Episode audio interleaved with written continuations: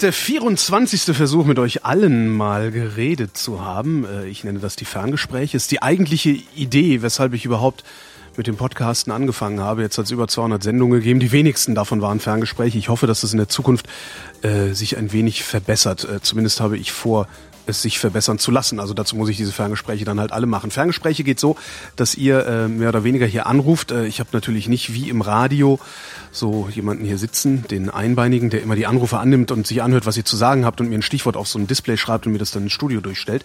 Aber ich habe einen halbautomatischen Einbeinigen. Den Link dazu findet ihr im Blog zur Sendung vrind.de.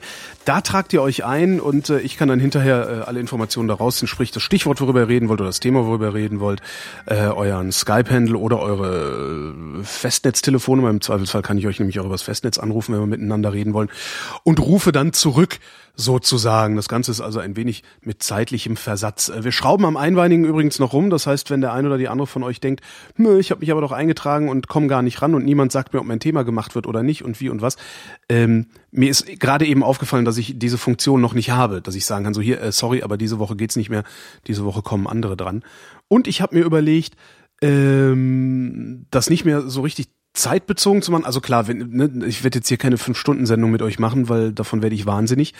Ähm, aber bisher habe ich es immer so gemacht, dass ich gesagt habe, okay, wir machen jetzt drei Stunden voll und dann ist gut. Ich glaube, ich fände besser, irgendwie mich an eine Teilnehmerzahl zu halten, dass ich einfach sage, äh, okay, ich rede mit drei Leuten pro Sendung und äh, dann ist die Sendung halt zu Ende. Egal, wie lang die Sendung dann gedauert hat. Außer sie dauert fünf Stunden, dann kriege ich das natürlich nicht wieder hin. Aber es ist, auch das ist alles diskutierbar.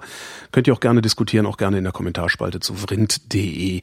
Ähm, fangen wir einfach mal an zu reden, denke ich mir. Und den Anfang mit dem Reden, den macht der Lukas. Hallo Lukas. Hallo Holgi. Lukas, worüber wollen wir reden? Äh, über Radfahren und Verkehr. Radfahren und Verkehr, du meinst Straßenverkehr? Ja, genau. Okay. Was qualifiziert dich denn da? Äh, eigentlich gar nichts, aber ich hatte Sehr gut. Einen, Sehr gut. einen Unfall hatte ich Aha. und äh, aufgrund dessen konnte ich nicht mehr Radfahren. Und ich habe mir dann gedacht, äh, wie komme ich denn jetzt irgendwo hin und musste dann wohl oder übel auf ÖPNV umsteigen und äh, das kotzt mich mehr und mehr an. Äh, ist das ein, also wo wohnst du? In Hamburg. Wobei der Hamburg ÖPNV in. Hamburg, ich fand den ÖPNV in Hamburg eigentlich ganz gut, als ich neulich mal da war und damit gefahren bin. Ihr habt klimatisierte Busse ja, das ist sehr geil. und die waren unsiffig. ähm, stimmt, aber ich wohne in äh, Wilhelmsburg in Moverda Das sagt mir gar da nichts. fährt, da fährt alle Stunden ein Bus. Du wohnst also nicht in Hamburg, sondern in der Nähe von Hamburg. I, nee, es ist schon Hamburg, aber es ist sehr suburban. Aha. Ja, nee, das ist ja ätzend. Das kenne ich noch aus Frankfurt. Da war Ja. Frankfurt total geil, alles auch so ÖPNV, alles toll, bis 22 Uhr. Danach wird das die totale Provinz. Ja, also den letzten Bus, wenn man vom Bahnhof aus nach Hause fahren will, muss man den letzten Bus um 23 Uhr 10 oder so erwischen Ja. und danach äh, kann man halt anderthalb Stunden laufen oder am Bahnhof übernachten. Und Taxi? Und äh, ja, oder ein Taxi, ja, das ist letzte halt, das ist halt jedes Mal ein 20er, ne? ja. Ja. Und äh, ja, ich habe mir dann gedacht, ähm, Radfahren äh, ist halt für mich irgendwie durchaus nicht nur Verkehr, sondern eben auch irgendwie sportliche Betätigung. Mhm. Und äh, ich merke das, wenn ich nicht mehr Rad fahre, dass es mir dann schlechter geht. Ja. Und das habe ich vorher nie so gedacht, ne? Ja, das Ich ist, bin- ja, wie, se- seit wann kannst du jetzt kein Rad, Rad fahren? Äh, seit pff, drei Wochen. Ah. Ja, und, das ist äh, einfach eine Situation, mit der ich irgendwie ziemlich unzufrieden bin. Das glaube ich. Wie, äh, wie lange, äh, also wie oft bist du denn vorher Fahrrad gefahren? Äh, jeden Tag. Ach so. Also ich bin ein ziemlicher Fahrradfreak Ja. und äh, ich hab, bin immer zur Arbeit gefahren halt, ne? Also in den Hafen und zurück, das sind pff, 25 Kilometer. Du arbeitest Weiß im Hafen? Ja, Ist ja auch geil, ne? Hafenarbeiter. Ist ja so, solange man mit dem Auto hinfährt, ist das sehr geil. Ja. also okay. Also man muss halt morgens an 40 Tonnern vorbeifahren. Und äh, das ist je nachdem, wie das Wetter ist und wie die eigene äh, Verfassung gerade ist, manchmal extrem anstrengend und nervend. Mhm. Und äh, ja, ich Das heißt arbeite 25, beim, 25 Kilometer hin, 25 zurück. Du fährst jeden Tag 50 Kilometer Fahrrad. Nee, nee, insgesamt. Also Insgesamt, so okay. vier- 14, 13 Kilometer ungefähr. Äh, bei Wind und Wetter oder hörst du im Winter Ja. damit? au- Nee, im Winter habe ich Spikes. Ach echt? Ja. Krass. Das ist ja anders als bei Autos, bei Fahrrädern erlaubt. Hast du dann äh, separate Räder oder ein separates Fahrrad? Äh, ich habe ein Mountainbike und das nutze ich dann. Im, nur für den Winter, ein Ja, Winterfahrrad. nur für den Winter, genau. Krass. Also im Sommer halt als Mountainbike und im Winter als Winterfahrrad. Wie machst du das eigentlich? Also weil ich, ich habe ja auch jetzt gerade mein mein mein äh, ich, das, dieses Jahr war das erste Jahr, in dem ich ernsthaft Spaß am Fahrradfahren entwickelt habe. Und zwar auch so, dass ich äh, ja, nee, so weit wie du bin ich natürlich noch nicht, dass ich denke, irgendwas ist falsch, wenn ich nicht Fahrrad fahre. Aber das ist halt dieses Jahr zum ersten Mal ein ernstzunehmendes Verkehrsmittel, vor allen Dingen ein ernstzunehmendes alternatives Verkehrsmittel für mich geworden. Ähm, bisher bin ich halt in der Stadt immer mit dem Motorrad rumgefahren, was auch total geil ist. Äh, ja, und habe halt gesagt, okay, du, ne, ich bin halt krank geworden und äh, muss mich halt einfach ein bisschen besser, mehr bewegen. Und habe halt gesagt, okay, dann fahre ich jetzt in der Stadt nur mit dem Fahrrad. Aber im Winter, das kann ich mir echt nicht vorstellen. Und vor allen Dingen zur Arbeit. Also ich meine, wenn du ankommst, bist du doch verschwitzt. Oder bist du so topfit, dass dir das nicht passiert? Nee, topfit bin ich überhaupt nicht. Äh, ich wiege 140 Kilo. Ja. Ähm, Das heißt Aber- nicht, dass, das heißt ja nicht notwendigerweise, dass du nicht fit bist. ja, okay, gut. Äh, aber ich bin dazu auch nicht fit. Okay. So. Und äh, man schwitzt zwar ein bisschen, Ja. aber ich habe erstens das Glück, dass ich eine Dusche auf der Arbeit habe, Oh, die ich cool. zwar vorher meistens nicht nutze, Mhm. aber äh, ich bin Azubi als Industriemechaniker Mhm. Und da schwitzt man bei der Arbeit sowieso. Ja, stimmt. Und das ist egal. es ist jetzt was anderes, wenn ich irgendwie in der Teppichabteilung mit Hemd rumlaufen müsste. Genau. Also so wie bei mir. Also ich könnte Ja. auch die, ich meine, okay, es sind 35 Kilometer bis bei mir, bis zu meinem Arbeitsplatz. Das ist ein bisschen sehr viel, glaube ich. Also vor allen Dingen, wenn man dann abends zurück muss. Ja. Aber ich würde es halt nicht machen. Hauptsächlich deswegen, weil ich mir denke, ah, nee, dann kommst du ja auch noch verschwitzt an. Ja, das Ding ist, man kann halt auch nicht schwitzend zur Arbeit fahren. Dann fährt man irgendwie mit 12 kmh langsam durch den Stadtverkehr Mhm. und denkt sich immer, ah ja, hm, ich könnte jetzt doch mal mehr in die Pedale Das ist treten. mein Problem, genau. Schwupps bist du wieder irgendwie, denkst du, ah nee, jetzt heute schon wieder. Nee, morgen nehme ich wieder die U-Bahn oder Ja. das Auto. Ja, das ist äh, ziemlich ärgerlich. Was hast du für einen Unfall gehabt, dass du nicht Fahrrad fahren kannst? Äh, ich habe einen Fahrradunfall gehabt. Auch Mir das ist noch? Äh, die Kette gerissen und ich bin hingefallen und mein Arm ist kaputt gegangen dabei, mein Ellbogen. Man kann von einem Kettenriss hinfallen? Ja, ich war gerade äh, aus dem Sattel gegangen, wollte die Ampel noch kriegen Ja. und bin von den Pedalen runtergerutscht. Weil natürlich auf einmal kein Feedback mehr von, vom Antrieb gekommen ist. Mhm. Und äh, dann bin ich von den Pedalen runtergerutscht, Ja, klar. äh, Lenker schief und dann. Mit einem Klöten auf die Querstange? Äh, nee, ich bin so seitlich äh, weggefallen. Dass ich quasi mit dem, mit dem linken Arm Mhm. unter den, äh, unter den, das linke Ende des äh, Lenkers gekommen bin. Ja. Der ist dann auf der Straße aufgekommen. Okay, und hat dir den Arm zerhebelt. Ja, genau. Und warum kannst du damit nicht Fahrrad fahren? Man kann nur mit, mit Ähm, ich, es, es geht. Ich habe von meinem Vater so eine Art Hollandrad ausgeliehen. Ja. Damit kann man fahren. Aber wenn man ganz lange nur mit einem Arm fährt, ist das extrem anstrengend, weil du immer so seitlich belastest Ja. und äh, sofort Muskelkater und Verspannung im Verstehe. Rücken hast.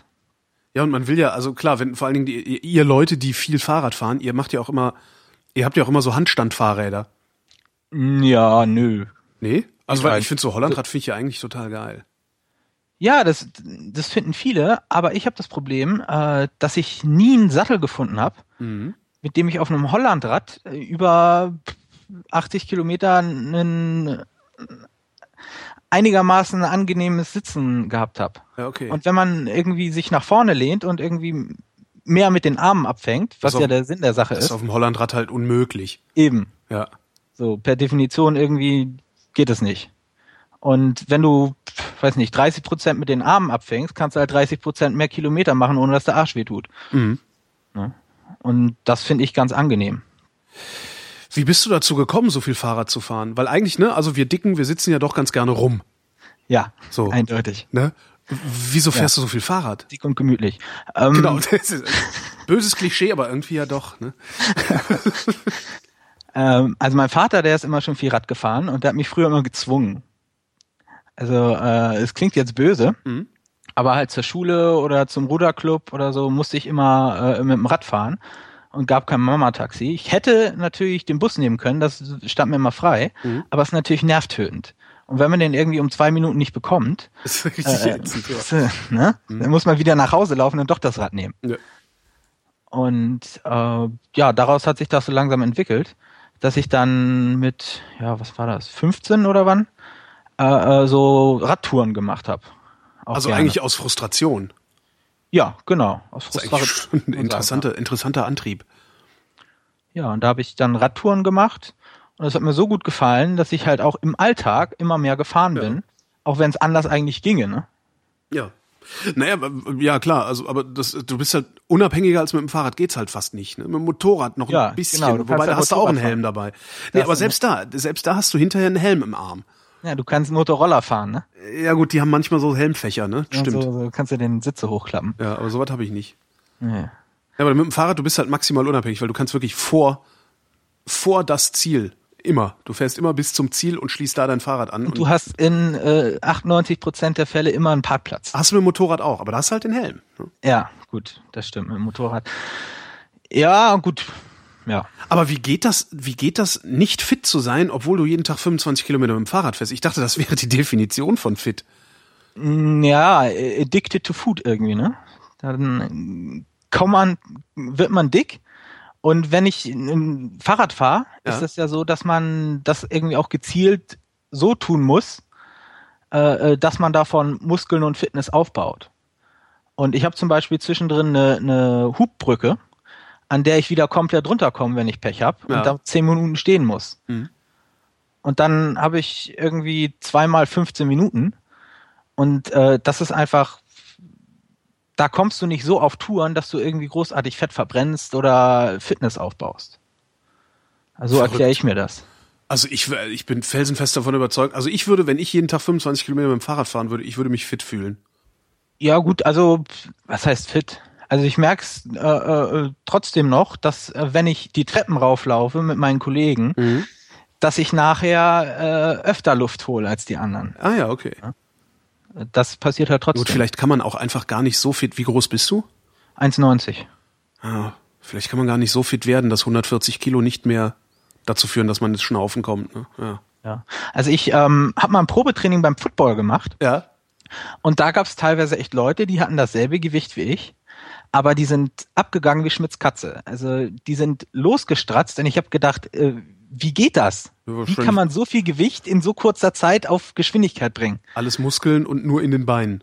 Ja, genau, so nach der Art. Und dann, äh, äh, da habe ich mich dann schon gefragt, hm, okay, bisher dachtest du, du hättest vielleicht doch ein bisschen irgendwie schon aufgebaut, aber nee, da ist, äh, da merkt man durchaus, dass das geht, aber dass das bei mir einfach nicht der Fall ist.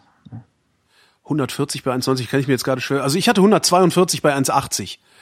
Ähm, das, äh, ja, das, also von daher, ich weiß, wie, wie, wie sich 140 Kilo anfühlen. Ich weiß nur nicht, wie sich das verteilt, wenn man 1,90 groß ist. Ich glaube, dann ist das noch ein bisschen weniger als bei mir, weil ich, ja, 10 Zentimeter machen ja doch viel aus. Ja. Ja gut, also oft kommt es ja auch nicht darauf an, ob du jetzt 1,60 äh, groß bist und 140 Kilo wiegst oder 1,90. Wenn der Sitz nur für 120 Kilo ausgelegt ist, ist es ziemlich egal, woran äh, das jetzt scheitert. Das ne? stimmt allerdings. Das ist sowieso das Problem von Fahrrädern. Ne? Das war dann auch, als ich mir Ja. mein Fahrrad gekauft habe. Also ich habe mir dieses Jahr ein schnelleres, äh, besseres Rad geholt. Sagte halt der Mann in dem Radladen auch, naja, wie viel wiegst du denn? Ich habe auch gesagt, ja, 142. Ich sagte, ah, naja, 140, also bis 140 sagen wir, kann man so ein Fahrrad belasten, aber danach wird's echt schlimm und selbst mit 140 machst du es dir in ein paar Jahren sehr, also du machst es sehr schnell kaputt. Also es gab so eine, so eine DIN, glaube ich, die war auf 120. Also Ah, ja. jedes Rad, was verkauft werden muss, muss, glaube ich, 120 Kilo aushalten.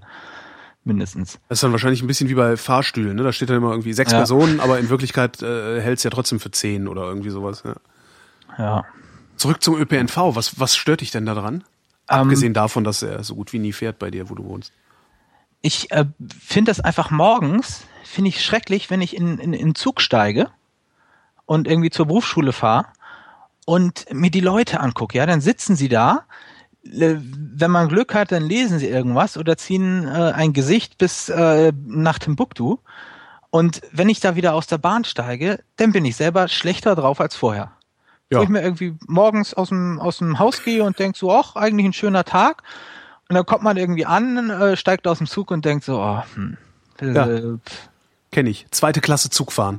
genau. Ja. Das ist, äh, irgendwie dann, dann steigt jemand ein mit seinem Schinkenbrötchen und Ja, meint äh, es mir froh, zwei Zentimeter vor die Nase zu halten. Ei oder Buletten, also Frikadellen. Ja, oder Leberwurst. Ja, immer sehr schön. Aber was wär, wie, wie sieht dein Verbesserungsvorschlag aus? Weil äh, was, was müsste der ÖPNV machen, damit das aufhört? Abgesehen von mehr Personal, das die Leute einfach am Einsteigen hindert, wenn sie gerade fressen. Das ist eine gute Frage. Also ich äh, finde es erstens natürlich wichtig, dass es äh, äh, eine Taktung gibt, äh, die man auch behalten kann. Nicht, dass man sagt, ah, ich weiß jetzt nicht, wann der Zug fährt, äh, nehme ich was anderes. Das ist natürlich jetzt, geht ein bisschen an dem vorbei, was bei mir äh, zutrifft, weil äh, ein Bus, der nur alle Stunde fährt, da weiß man, wann er fährt. Ja. Aber wenn, äh, wie bei meiner Mutter zum Beispiel, da irgendwie vor der Haustür sechs Busse fahren, äh, aber sonntags 20 Minuten dann mal keiner, weil die so schlecht getaktet sind, ist es ärgerlich. So, das könnte ich mir vorstellen, dass man die irgendwie weiter verschachteln könnte. Mhm. Äh, aber weiterhin, also Aber das hindert die Leute auch nicht daran. Ich, ich bin ja, ich, ich habe ja den Verdacht, dass wenn man, ähm, also das sind ja doch sehr häufig so Gelegenheitsreisende, die sich daneben benehmen. Ähm, und ich habe ja die Theorie, dass wenn man eine dritte Klasse einführen würde, hm, also die billiger ist als die zweite Klasse, dann würden die alle dahin gehen. Ich weiß nicht, ob die das tun würden, aber ich bild mir Äh, das. das Ding ist, wenn du ein. das im ÖPNV machst, dann sitzen halt auch morgens um sechs äh, die ganzen Maurer und äh, die Anstreicher sitzen halt auch in der dritten Klasse, ne? Weil Ja. die nicht so viel verdienen, dass sie dann sagen, ach nee, dann nehme ich doch die dritte. Ja, Und äh, das sind dann ja nicht die Leute, die dich stören, ne? ja, das stimmt.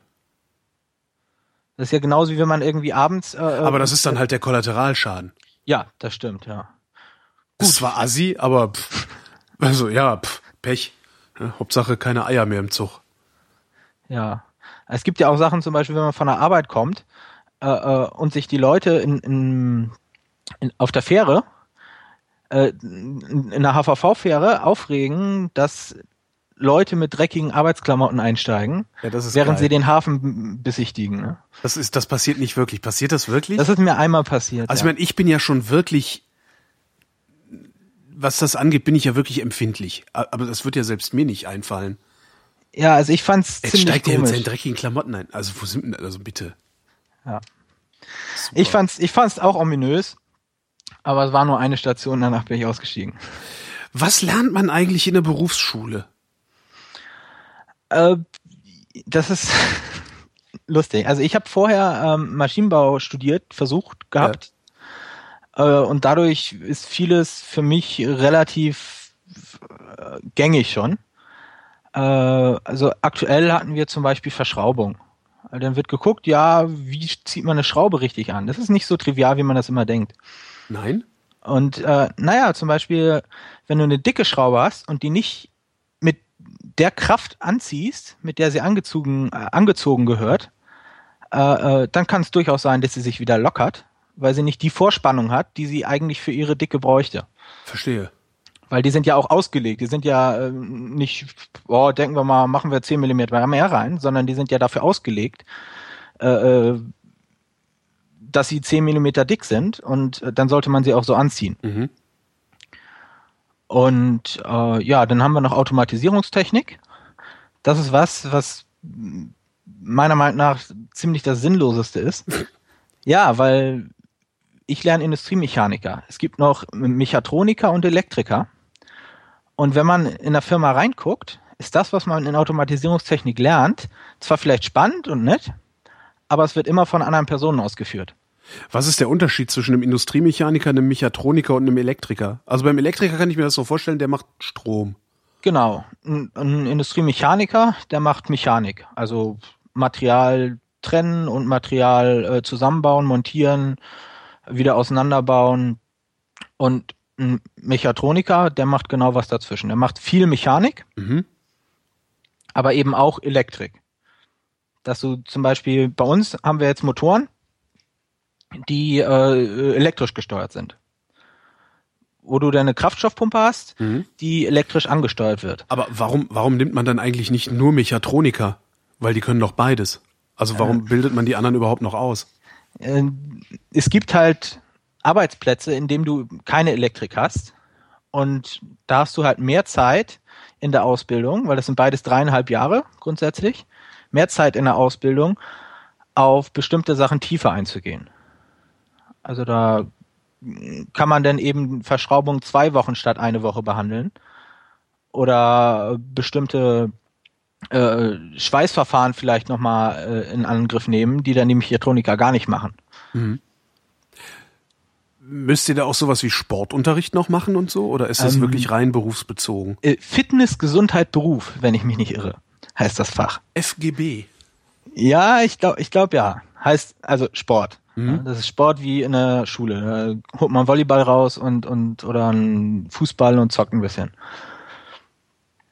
Ja, das ist, muss man durchaus machen. Also wir haben auch Englischunterricht. Äh, ich tue mich da immer schwer, damit zu sagen, das ist irgendwie sinnlos. Ja. Weil im Endeffekt ähm, ist das eine, eine staatliche Schule, so eine ja. Berufsschule. Und ich kann das da schon gut nachvollziehen, wenn sie sagen, wir wollen den Leuten ein bisschen was beibringen, was ihnen vielleicht im Leben auch hilft. Ne? So Allgemeinbildungsfächer genau, dann. Ja. Genau. Man entscheidet sich zwar gezielt für eine Ausbildung in einem bestimmten Bereich, mhm. aber wenn man sich die anderen Leute anguckt, die in der Berufsschule rumlaufen, dann halte ich das durchaus für sinnvoll. Ja. Also wenn man in der, aus der Hauptschule rausfällt, äh, bekommst du zwar häufig keine Ausbildung, mhm. aber wenn du eine bekommst, bist du unter lauter Leuten, die halt keinen Hauptschulabschluss haben, sondern Realschulabschluss oder höher. Stimmt. Und dann gewisse Dinge äh, klarzustellen und die zu behandeln, mit denen die anderen Leute, die in deinem Betrieb äh, umgehen, oder selbst wenn das irgendwelche Bildzeitungsleser sind, die sich eigentlich nur um ihren eigenen Job kümmern und dann nach Hause fahren und äh, ihren Fernseher anmachen, mhm sind das trotzdem dann Leute, die irgendwie äh, auf einem, nicht einem anderen Niveau, aber vielleicht in einer anderen Umgebung sich bewegen. Wird denn sich da inhaltlich an den Schwächsten auch orientiert, also an den, an ja. den Leuten, die aus der Hauptschule rausgekommen sind, nicht die? Ja. ja. Also es wird halt gesagt, das ist eine Ausbildung, für die braucht man mindestens Hauptschulabschluss. Ja. Und daran. Und falls äh, ihr Abiturienten euch überfordert fühlt, ja, äh, euer genau, Problem. Genau, macht was anderes. Okay. So daran wird sich orientiert. Und das finde ich eigentlich auch gar nicht schlecht, weil irgendwo müssen Leute, die aus der Hauptschule rauskommen, äh, auch hingehen. Und ja, natürlich. Die Betriebe selber äh, selektieren schon so weit, dass selten Leute hinkommen, die einen Hauptschulabschluss haben, überhaupt eine Ausbildung bekommen. Sei es jetzt als äh, Entsorgungsfachkraft, ja, Müllmann oder sonst irgendwas. So, da musst du dann auch Chemie machen oder als, als, was weiß ich, Teilezurichter musst du dann auch irgendwelche Mechanik-Sachen machen. Was ist denn ein Teilezurichter? Äh, das sind halt Leute, die am Fließband stehen oder in, in, in einer Fabrikhalle stehen und bestimmte Bauteile vorbereiten für Arbeitsgänge. Mhm. Also vorbereiten noch. Also es ist jetzt nicht genau. der, der, äh, weiß ich nicht, im, im, Automo im Automobilwerk den linken Blinker einbaut, sondern es ist der, der das Birnchen in den linken Blinker macht, damit es jemand anders einbauen kann. Ja, also ich glaube, im Automobilbau sind das Konstruktionsmechaniker mhm. und Teilezurichter sind eben die Leute, die davor sitzen. Ich bin mir nicht ganz sicher, wie das mit den Teilezurichtern ist. Aber okay. ich glaube, im Automobilbau sind es fast alles Konstruktionsmechaniker. Mhm. Was ziehst du auf dem Fahrrad an? Weil das ist gerade noch so meine, meine Frage. Also ich würde gerne jetzt äh, gucken, ob ich es schaffe, äh, so tief wie möglich in den Winter rein noch mit dem Fahrrad zu fahren. Wenn es regnet, also, habe ich da keinen Bock drauf. Also das finde ich wirklich ekelhaft. Ja, das kann ich gut nachvollziehen. Aber was machst du, wenn es kalt wird? Äh, wenn es kalt wird, dann ziehe ich äh, erstmal eine Jacke, Jacke, an. ja. Und zwar äh, eine möglichst atmungsaktive Jacke, die auch nicht wasserdicht ist. Na, ich habe so eine, ich weiß nicht, das ist nicht Softshell, also, also sondern kein Gore-Tex. Packlight ist das, glaube ich, heißt das. Mhm. Äh, und das ist für mich persönlich die perfekt, der perfekteste Kompromiss zwischen Schweiß geht raus und äh, irgendwie Wärme. Das ist wirklich nur eine Schicht. Mhm. Und äh, ja, je kleiner die Schicht ist, desto besser kann ich das halt äh, einstellen, wie weit ich komfortabel in dem Bereich bin, in dem Wärme irgendwie abgeführt werden muss. Und, die ist doch, das ist, äh, also ich, ich gucke gerade nebenbei im Internet, das scheint Ja. aber trotzdem wasserdicht zu sein. Ist das wasserdicht? Ja. Das kann gut sein. Äh, kann ich nicht bestätigen. also, Also es ist zumindest von Gore-Tex und Gore-Tex ist doch immer wasserdicht und aber atmungsaktiv. naja, ich glaube hier so Softshell-Dinger gibt's auch von Gore-Tex, ne? Echt? Mist. Also, ich bin mir nicht ganz sicher, aber Ja, mein weil ich, ich habe nämlich auch bei, bei allem, also ich schwitze halt auch recht schnell. Und Mhm. ich habe bei all diesen Sachen das Problem, ich bin immer nass geschwitzt. Äh, Ja. Wenn ich, also egal was, was ich mache, ich bin immer nass geschwitzt. Oder ich friere wie ein Schneider. Aber das ist halt auch nicht. Äh, Ja, das habe ich auch, wenn ich so eine normale Sache. Regenjacke, wo innen nur so ein so ein Netzgitter ist, ja, wie so ein Fliegengitter. ja. Das ist mir schon zu warm. Das oft ist das einfach äh, für mich, dann schwitze ich mich tot da drin. Mhm. So und wenn du einmal angefangen hast zu schwitzen, dann ist einfach vorbei. Ja, dann hört es nicht mehr auf. Ja, stimmt. So, dann, dann, und dann sag ich mir persönlich auch, naja, jetzt ist auch Wurst. Aber ein Mountainbike mit Spikes, das wäre echt mal cool. Ja, also es Man gab fühlt vor, sich dann wahrscheinlich auch direkt cooler, wenn man mit Spikes fährt, oder? Ja, es fährt sich ganz anders. Also man muss extrem aufpassen, wenn man über Gleise fährt, ne? Weil Spikes sind halt Metall und Gleise auch. Und das, wenn man darüber fährt, uh, Was macht's legt dann? man sich, dann gleit, gleitet es weg. Ach so, ja klar, das hat ja kaum Reibung aneinander. Darum macht man Genau. ja auch Eisenbahnen, ne? Genau. Und äh, wenn man allerdings auf Eis fährt oder auf nassem Holz, irgendwie eine Behelfsbrücke in Dresden zum Beispiel, äh, da gräbt, gräbt sich das gut rein und dann fährt man und äh, merkt es gar nicht, außer dass es halt extrem anstrengend ist. Mhm. Ne, Also ich fahre dann mit ganz wenig Druck in den Reifen nur, damit auf ja alle, alle Spikes aufliegen. Und es macht ein geiles Geräusch. Ja, ich kenne das aus Norwegen, aus Norwegen, weil da die Autos auch mit Spikes fahren im Winter. Ja. Das Ja. hört sich sehr cool an. Ja. Ja, bei Autos ist es halt nicht erlaubt, aber Fahrräder, die können das. Vor zwei Jahren waren auch die Fahrradspike-Reifen im Winter ausverkauft. Geil. Also da merkt man auch, dass immer mehr Leute das wirklich als Verkehrsmittel irgendwie benutzen. Ne? Ja, das ist ja auch völlig, ich finde das ja auch wirklich total komfortabel. Man muss halt nur erstmal wirklich an den Punkt kommen, und das hat bei mir sehr, sehr lange gedauert, äh, einen richtigen, also das richtige Fahrrad, den richtigen Sattel, den richtigen Lenker und das dann alles irgendwie in Kombination zueinander, sodass man sich auf dem Ding auch wohlfühlt, weil die Ja, meisten vor Sachen, allem die so die von der richtige Stange, Einstellung. ja, das auch noch, genau. Und alles, was es so von der Stange gibt, irgendwie, das, das ist im Zweifelsfall halt total unbequem. Ja. Also habe ich auch lange, ich habe drei oder vier Sättel durchprobiert, bis ich einen hatte, der mir äh, zugesagt hat. Ja. Obwohl es mittlerweile ja bei den Fahrradläden äh, oft auch so ist, dass man die Sättel durchtauschen kann, dass sie irgendwie Testsättel da haben oder Kann ich so. bei meinem auch. Also es war auch genau, Ja. das war auch jetzt bei meinem bei meinem einen Fahrradladen, äh, der hat ja auch neu aufgemacht, die machen Fahrrad und Jazzkonzerte. Die verkaufen Fahrräder und machen Jazzmusik, was ich das total wie, geil wie finde. Fahrräder, ne? Was? Wie Kaffee und Fahrräder. Ja, genau. Und im Hintergrund hinten steht auch eine riesige so eine riesige Siebträger Kaffeemaschine auch noch. Also schon sehr sehr praktisch und Ja, cool. äh, den fand ich irgendwie fand ich irgendwie angenehm, weil der bei mir um die Ecke ist. Und äh, da war es halt auch so, da bin ich halt auch jetzt mal hingefahren und gesagt, ja, der Sattel ist irgendwie nicht mehr der, dann probier mal den hier.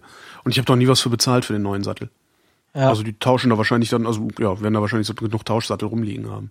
Was für Ja, Fahrrad fährst du? Im im Zweifel kriegt halt jemand anders den Tauschsattel, der dir nicht gepasst hat, der passt Ja, genau. dann auf einen anderen Arsch, ne? Ja, eben. Was fährst du für ein Rad? Äh, ich fahre ein altes Focus. So ein Stahl-Stadt-Mountainbike aus den 90ern. Ah, Ich bin ja auch so ein bisschen fahrradfetischistisch an- veranlagt. Ne? das heißt, du hast mehrere. Was für Fahrräder fährst du?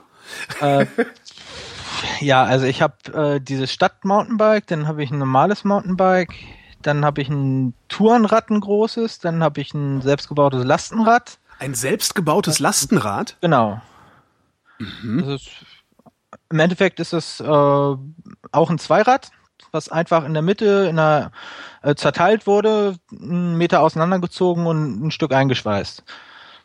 Ne? Das ist so die Bauart. Also so wie diese Bullet. Ja, genau, Dinger. so ein Bullet. Okay. Und das So hast du dir selber gebaut? Ja, das habe ich mir selber gebaut. Warum das denn? Weil du kannst. Ja, weil es geil ist. ja, ja, stimmt, weil es geil ist. Ja. Und äh, weil die Art, wie es gebaut ist, die gab's noch nicht.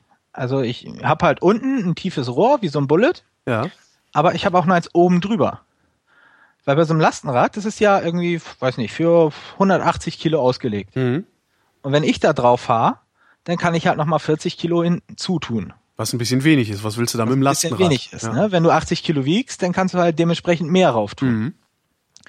Und wenn ich halt oben noch so ein Rohr reinziehe, äh, dann nimmt das nochmal ordentlich was weg. Ich kann zwar nach oben nicht beliebig überladen, aber kann man ja eh nicht, damit man noch was sehen kann. Mhm. Na, und du willst ja auch einen tiefen Schwerpunkt haben. Genau. Und äh, ja, das gab's so nicht. Es gibt einen Rahmenbauer in den USA, der so irgendwie an esoterische Bios äh, Räder verkauft. Ja. Äh, der hat sowas ähnliches gemacht. Äh, aber sonst gibt's das einfach nicht auf dem Markt. Und dann habe ich gedacht, gibt's nicht, mache ich selber. Ja, super. So Leute beneid, beneide ich ja immer, die sowas können. Ich bin ja handwerklich so dermaßen ungeschickt und unbegabt. Äh, das, also, ja. Ja, es ist, ich, Ich, könnte noch nicht mal einen platten Reifen könnte ich noch nicht mal, ich könnte noch nicht mal einen platten Reifen. Ich gebe hiermit öffentlich zu, ich kann noch nicht mal einen platten Reifen reparieren. Ja, es gibt einen Laden in Berlin, der Totem Bikes heißt der. Der Besitzer äh, macht sowas, zwar keine Lastenräder, aber normale Räder. Äh, der nimmt seine Kunden ein bisschen an die Hand, da kannst du dir entweder die Werkstatt mieten oder äh, ja auch Zeit mit ihm quasi, wo er dir dann zeigt, wie man das macht. Und wenn du sagst, oh nee, das traue ich mich doch nicht, dann kann er das halt auch alles machen. Aber du kannst dann halt den Werdegang quasi begleiten. Ne? Bau dir, ja, also die Webseite sagt, bau dir ein Fahrrad. Ja, Wenn du lebst, genau. wirst du es nicht bereuen. Ja. Verdammte Scheiße, ich glaube, der hat recht. das ist ja, cool. Das finde ich ganz cool, ne? Also es, es gibt da mittlerweile auch immer mehr, mehr Rahmenbaukurse. Irgendwie früher gab's das in Deutschland, Mhm. nur in Frankfurt an einer Schule im Begriff zum Meisterausbildung zum Zweiradmechaniker. Mhm. Und mittlerweile macht der Typ, der das tut, auch, äh, er führt auch Fortbildungen oder halt so Rahmenbaukurse durch für normale Leute, die irgendwie wenig Begabung haben oder vielleicht Begabung, aber keine Ausbildung oder Ja, irgendwie, wenn man das, wenn man es gezeigt kriegt und ein paar Mal gemacht hat, die, Genau. das meiste kriegt man ja dann hin. Also klar trennt sich dann nochmal die Spreu vom Weizen. Äh, Das eine sind halt wirklich begnadete Handwerker, die einfach alles können und dann halt so Leute, die es halt gerade so hinkriegen. Aber gerade Ja. so hinkriegen würde ich auch äh, wahrscheinlich äh, schaffen, wenn mir das mal einer gezeigt hat. vor allem sind Fahrräder da ein schönes, schönes Objekt für, weil Die sind nicht so die können komplex. enorm schief und krumm sein und sich trotzdem noch einigermaßen gut fahren. Ja, und es ist nicht so komplex. Also man behält halt Ja. den Überblick. Das finde ich echt ganz angenehm. Man hat da halt irgendwie seine zehn Rohre und das war's. Mhm.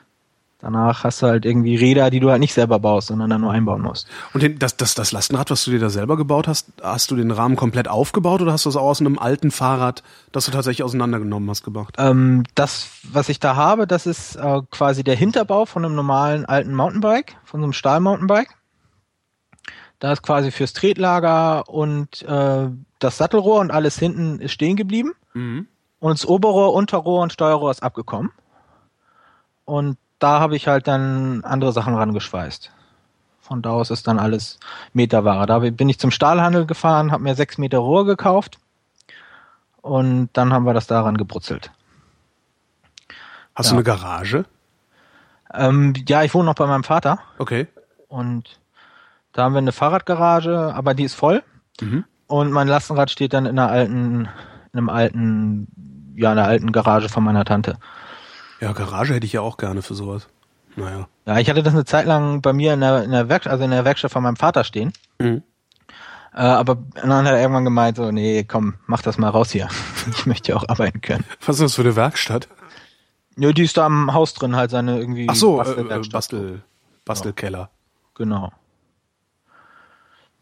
Ja, das ist, also ich finde das einfach ganz nett, weil man damit auch äh, die Dinge, die man benutzt, irgendwie einen viel, naja, einen engeren Draht möchte ich nicht sagen, aber man hat halt einen Bezug dazu, Ja.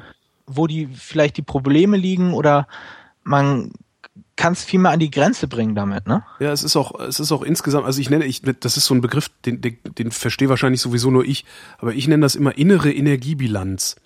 Das ist gut für die innere Energiebilanz, weil man hat so das, was man benutzt, hat man selber gemacht und hat auch durchgehend verstanden, wie man es macht und warum man es macht und so. Das, ich finde, das ist so ein bisschen wie Segelboot fahren. Ja, das Segelbootfahren ist auch geil. Das ist auch so, das, weißt du, das, das fährt halt einfach, nur weil man auf eine bestimmte Weise gelernt hat, so einen, so einen blöden Fetzen dahin zu halten und so. Ja. Ja.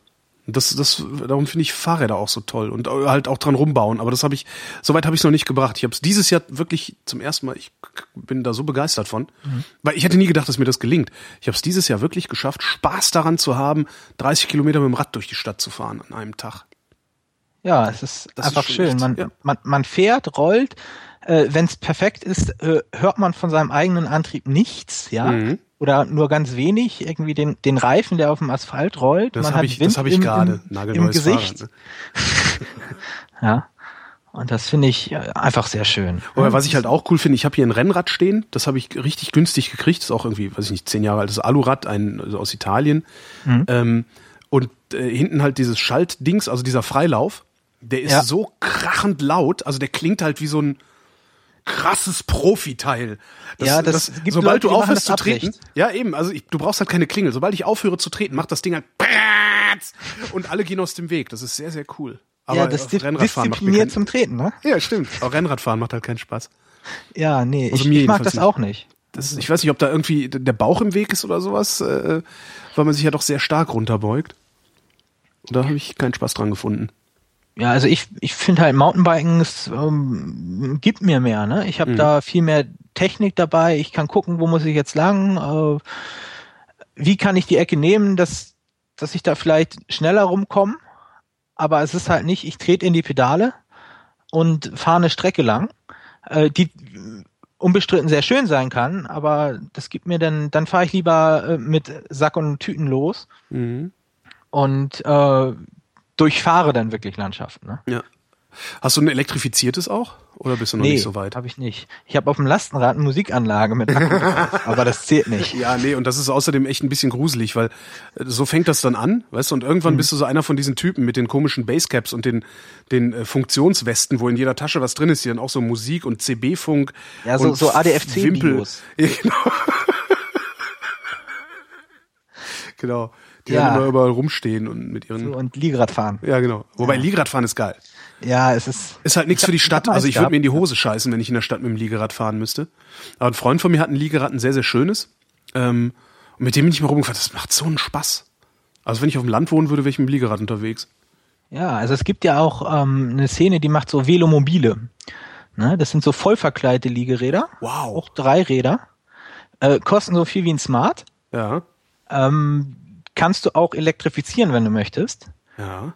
Und äh, wenn du da keine, keine Höhenmeter auf der Strecke hast, dann kannst du damit echt verdammt schnell werden. Ja, die haben ja null Wind, Windwiderstand, äh, null Luftwiderstand. Ich sehe gerade, Ja, ich gucke gerade Bilder an. Frontfläche, ne? Sehr geile Teile. Und äh, die wiegen halt irgendwie, wenn du ein leichtes kaufst, so 30 Kilo. Ja. Was jetzt im Vergleich zu einem normalen Rad, was vielleicht irgendwie die Hälfte wiegt, nicht wirklich viel ist. Mhm. Zumal Liegeräder ja auch immer ein bisschen mehr wiegen als normale. Und das finde ich immer noch sehr geil. Das wäre so die einzige Sache, wo ich sagen würde, okay, Liegerad gerne, aber wenn, dann bitte voll verkleidet. ja. Und das dann aber auch wirklich elektrifiziert. Ja, Für die Höhenmeter. Obwohl, warum sollte man damit keine Höhen machen können? Kann man liegend nicht so gut Höhen machen? Ähm, naja, dann nützt dir halt der, der Windwiderstand nichts, weil du, wenn du Höhenmeter fährst, wirst du halt langsam Mhm. und dann ist der Vorteil äh, des Windwiderstands. Verstehe. halt dahin. Dann hast du nur noch ein normales 30 Kilo Rad, ne? schweres Rad. Genau. Ah ja, okay, verstehe. Also ist nicht dahin, aber ist halt weit weniger. Ne? Boah, sehen die Dinger cool immer- aus, ey. Das, äh, Ja. Schon so Future-mäßig. Ne? ja, aber echt, ey, ich habe gerade, ich denke gerade wirklich so, boah, sowas, ich muss das haben. Aber ich habe halt keine Garage. Wo will man's hinstellen? Hm. Ja. Boah, sehr cool. ja, die muss man schon in der Garage stellen. Ja, ja, klar. Sonst ist es weg. Es gibt auch Leute, die verschließen die. Das ist halt auch immer noch so ein Vorteil von so einem Auto. Ne? Wenn du mit einem Auto irgendwo unterwegs bist und es irgendwo hinstellst, du hast halt immer auf der Straße irgendwo ein Safe stehen. Ja. So, wo du deine Jacke, äh, dein sonst was irgendwie reinpfeffern kannst. Du machst die Kofferraumdeckel zu und es ist halt zu. Ja. Und äh, wenn das jetzt nicht gerade irgendwie eine auffällig teure neue Karre ist, äh, ist die Wahrscheinlichkeit, dass es dir einer knackt und den Scheiß da rausholt, auch äußerst gering. Das kommt noch dazu. Ne? Und das hast du halt mit den ganzen Balancefahrzeugen, irgendwie so Räder, Motorräder, sonst was, das hast du halt alles nicht. Ne? Du hast immer dein Zeug dabei. Ja. Und bei so einem Velomobil, da hast du halt hinten, wenn du Glück hast, irgendwie noch so ein kleines Fach, wo du wenigstens irgendwie deinen MP3-Player oder so reinlegen kannst oder Ja. irgendwie Flasche zu trinken oder so. Obwohl, das könntest du mit deinem Lastenrad ja auch bauen, oder? Du könntest ja rein theoretisch da auch ein Safe draufschweißen. Also eine, eine Kiste draufbauen, also was weiß ich, so eine, so eine Tagesbox oder sowas da draufbauen. Ja, die das so gut, gibt viele, so die gut, machen das bei den Bullets, ne? ja, genau, so gut, die so gut verbaut ist, dass, dass, dass das Ding einfach auch äh, nicht diebstahlgefährdet ist. Es gibt irgendwie so ein subventioniertes Projekt, ich weiß nicht von wem das kommt, EU oder, oder Verkehrsministerium oder sonst was. Ähm, die geben diese Bullets auch elektrifiziert aus und die haben alle so eine Tagesbox oder irgendeine Alubox auf jeden Fall vorne drauf. Und hier in Hamburg gibt's äh, äh, so, so einen Kurierservice, der nutzt die Dinger auch komplett. Ne? Ja, äh, gibt's hier auch in Berlin. Also in Berlin, der, der, der Gizmo, der elektrifiziert die Dinger halt auch. Mhm. ja, Elektronenrad ist das. Ne? Genau. Und äh, da, damit fahren, also ich habe hier schon Kuriere damit rumfahren sehen. Ja. Und das ist halt auch genau das, was du willst. Also du, du hast halt das Problem, wenn du so, in Berlin gibt's ja so drei, vier, fünf kleine Steigungen. Ja. Und die kommst du halt mit so 180 Kilo beladenem Fahrrad, kommst du die nicht mehr hoch. Da wirst du, Ja. ne, das, da stirbst du halt. Äh, Und genau da so einen Elektromotor vorne dran zu haben, das ist, also ich glaube, da werden wir in den nächsten Jahren noch sehr viele von sehen, von diesen Lastenfahrrädern. Ja, vor allem glaube ich halt wirklich, diese, diese Elektroräder halt nicht dazu da sind, irgendwie großartig schneller zu fahren. Das kannst du zwar auch machen, aber du, was du halt vor allem erreichst, ist mehr Reichweite. Ne? Ja. Wenn du normalerweise sagst, okay, ab 15 Kilometer, dann ist es mir irgendwie hier, äh, nee. Ja, genau. Das mal genau das das für mich. genommen. Genau das wäre es für mich halt. Äh, diese 35 Kilometer zur Arbeit, davon würde ich 15, 20 Kilometer radeln und dann wäre aber auch genug. Ja, dann sagt man, oh nee, jetzt setze ich mich doch in Zug oder so. Genau. Und äh, das ist halt irgendwie so ein Extension-Akku im Endeffekt, ne? Ja, genau. Damit kommst du mehr, mehr Kilometer weg mit den gleichen Anstrengungen. Und das finde ich halt eine geile Idee. Also ich habe immer gesagt, so als, als diese Elektroräder aufkamen, das war ja vor drei Jahren oder so, wo das wirklich so in Breitseite überall kam und in allen Baumarkt, Bau, Heften. Su- Supermarkt, Sonderangebot und so. Ja, oder? irgendwie eingebauter Rückenwind und alles Mögliche. Ähm, da habe ich immer gedacht, so, ah, nee, wozu braucht man das Zeug denn? Und dann kamen halt auch noch irgendwelche 80-jährigen äh, äh, Leute, äh, die viel zu schnell für ihre Reaktion mit den Dingern über äh, schlecht instand gehaltene Radwege heizen, Mhm. wo ich mir dann auch denke, uh, ob das jetzt noch großartig sinnvoll ist, ne? Äh, vor allem, weil das dann eine neue Verkehrsgattung ist. Wenn die irgendwie mit ihrem Auto fahren, was sie seit 50 Jahren machen, äh, ist das vielleicht was anderes. Ne? Ja. Und da habe ich so ein bisschen Angst gehabt und halt immer die Dinger total abgelehnt. Echt, und ich fand das, gesagt, ich habe das, ich habe das gesehen. nicht. Ich habe das gesehen und habe gesagt, das ist genau das, was ich haben wollen würde, wenn Ja. ich die Möglichkeit hätte, es vernünftig anzuschli- anzuschließen. Also ich habe halt, ich kann es halt nirgendwo hinstellen, wo es, Mhm. äh, ja, also ich hätte gerne sowas wie einen Fahrradschuppen, einen ebenerdigen oder einen Hausflur, wo man sowas ordentlich befestigen kann. Ja, und sobald, sobald ein Akku und ein Motor drin ist, kann man es auch nicht mal eben unter den, unter den Arm klemmen. Ne? Genau, und hochtragen wie die 11 Kilo, wie das 11 Kilo Rennrad oder so. Ja, Ja, das, das, funktioniert nicht mehr. Ich meine, gut, den Akku kannst du noch nehmen, ne? Also du könntest halt versuchen, das, das Fahrrad irgendwie hinterm Haus zu sichern. Aber alleine das, äh, die, die fünf Stufen hoch und hinten die acht Stufen runter zu tragen und wenn ich dann wieder wegfahren will, genau andersrum. äh, Vor allem das würde das- mich schon völlig fertig machen. Sind das für mich jedenfalls immer so Sachen, äh, ich mach's da nicht, ne? Genau. Also, Genau. Da lässt Ach, dann knupper, dann klemmst es halt doch vorne an und am nächsten Tag ist es dann weg. Genau, ja. Also das sind dann immer so schöne Theorien, wo ich sage, ja, dann kann ich das so und so machen und dann äh, funktioniert es einfach nicht mehr. Ja. Das, das ist einfach so, da ist man, bin ich selber zu faul für, Mhm. dann zu sagen, ich mache das wirklich so konkret und selbst wenn ich das tue, äh, verleidet es einem ja die, die Fortbewegung damit dann doch. Und man nimmt öfter irgendwas anderes. Mhm. Ein Motorrad oder sonst was.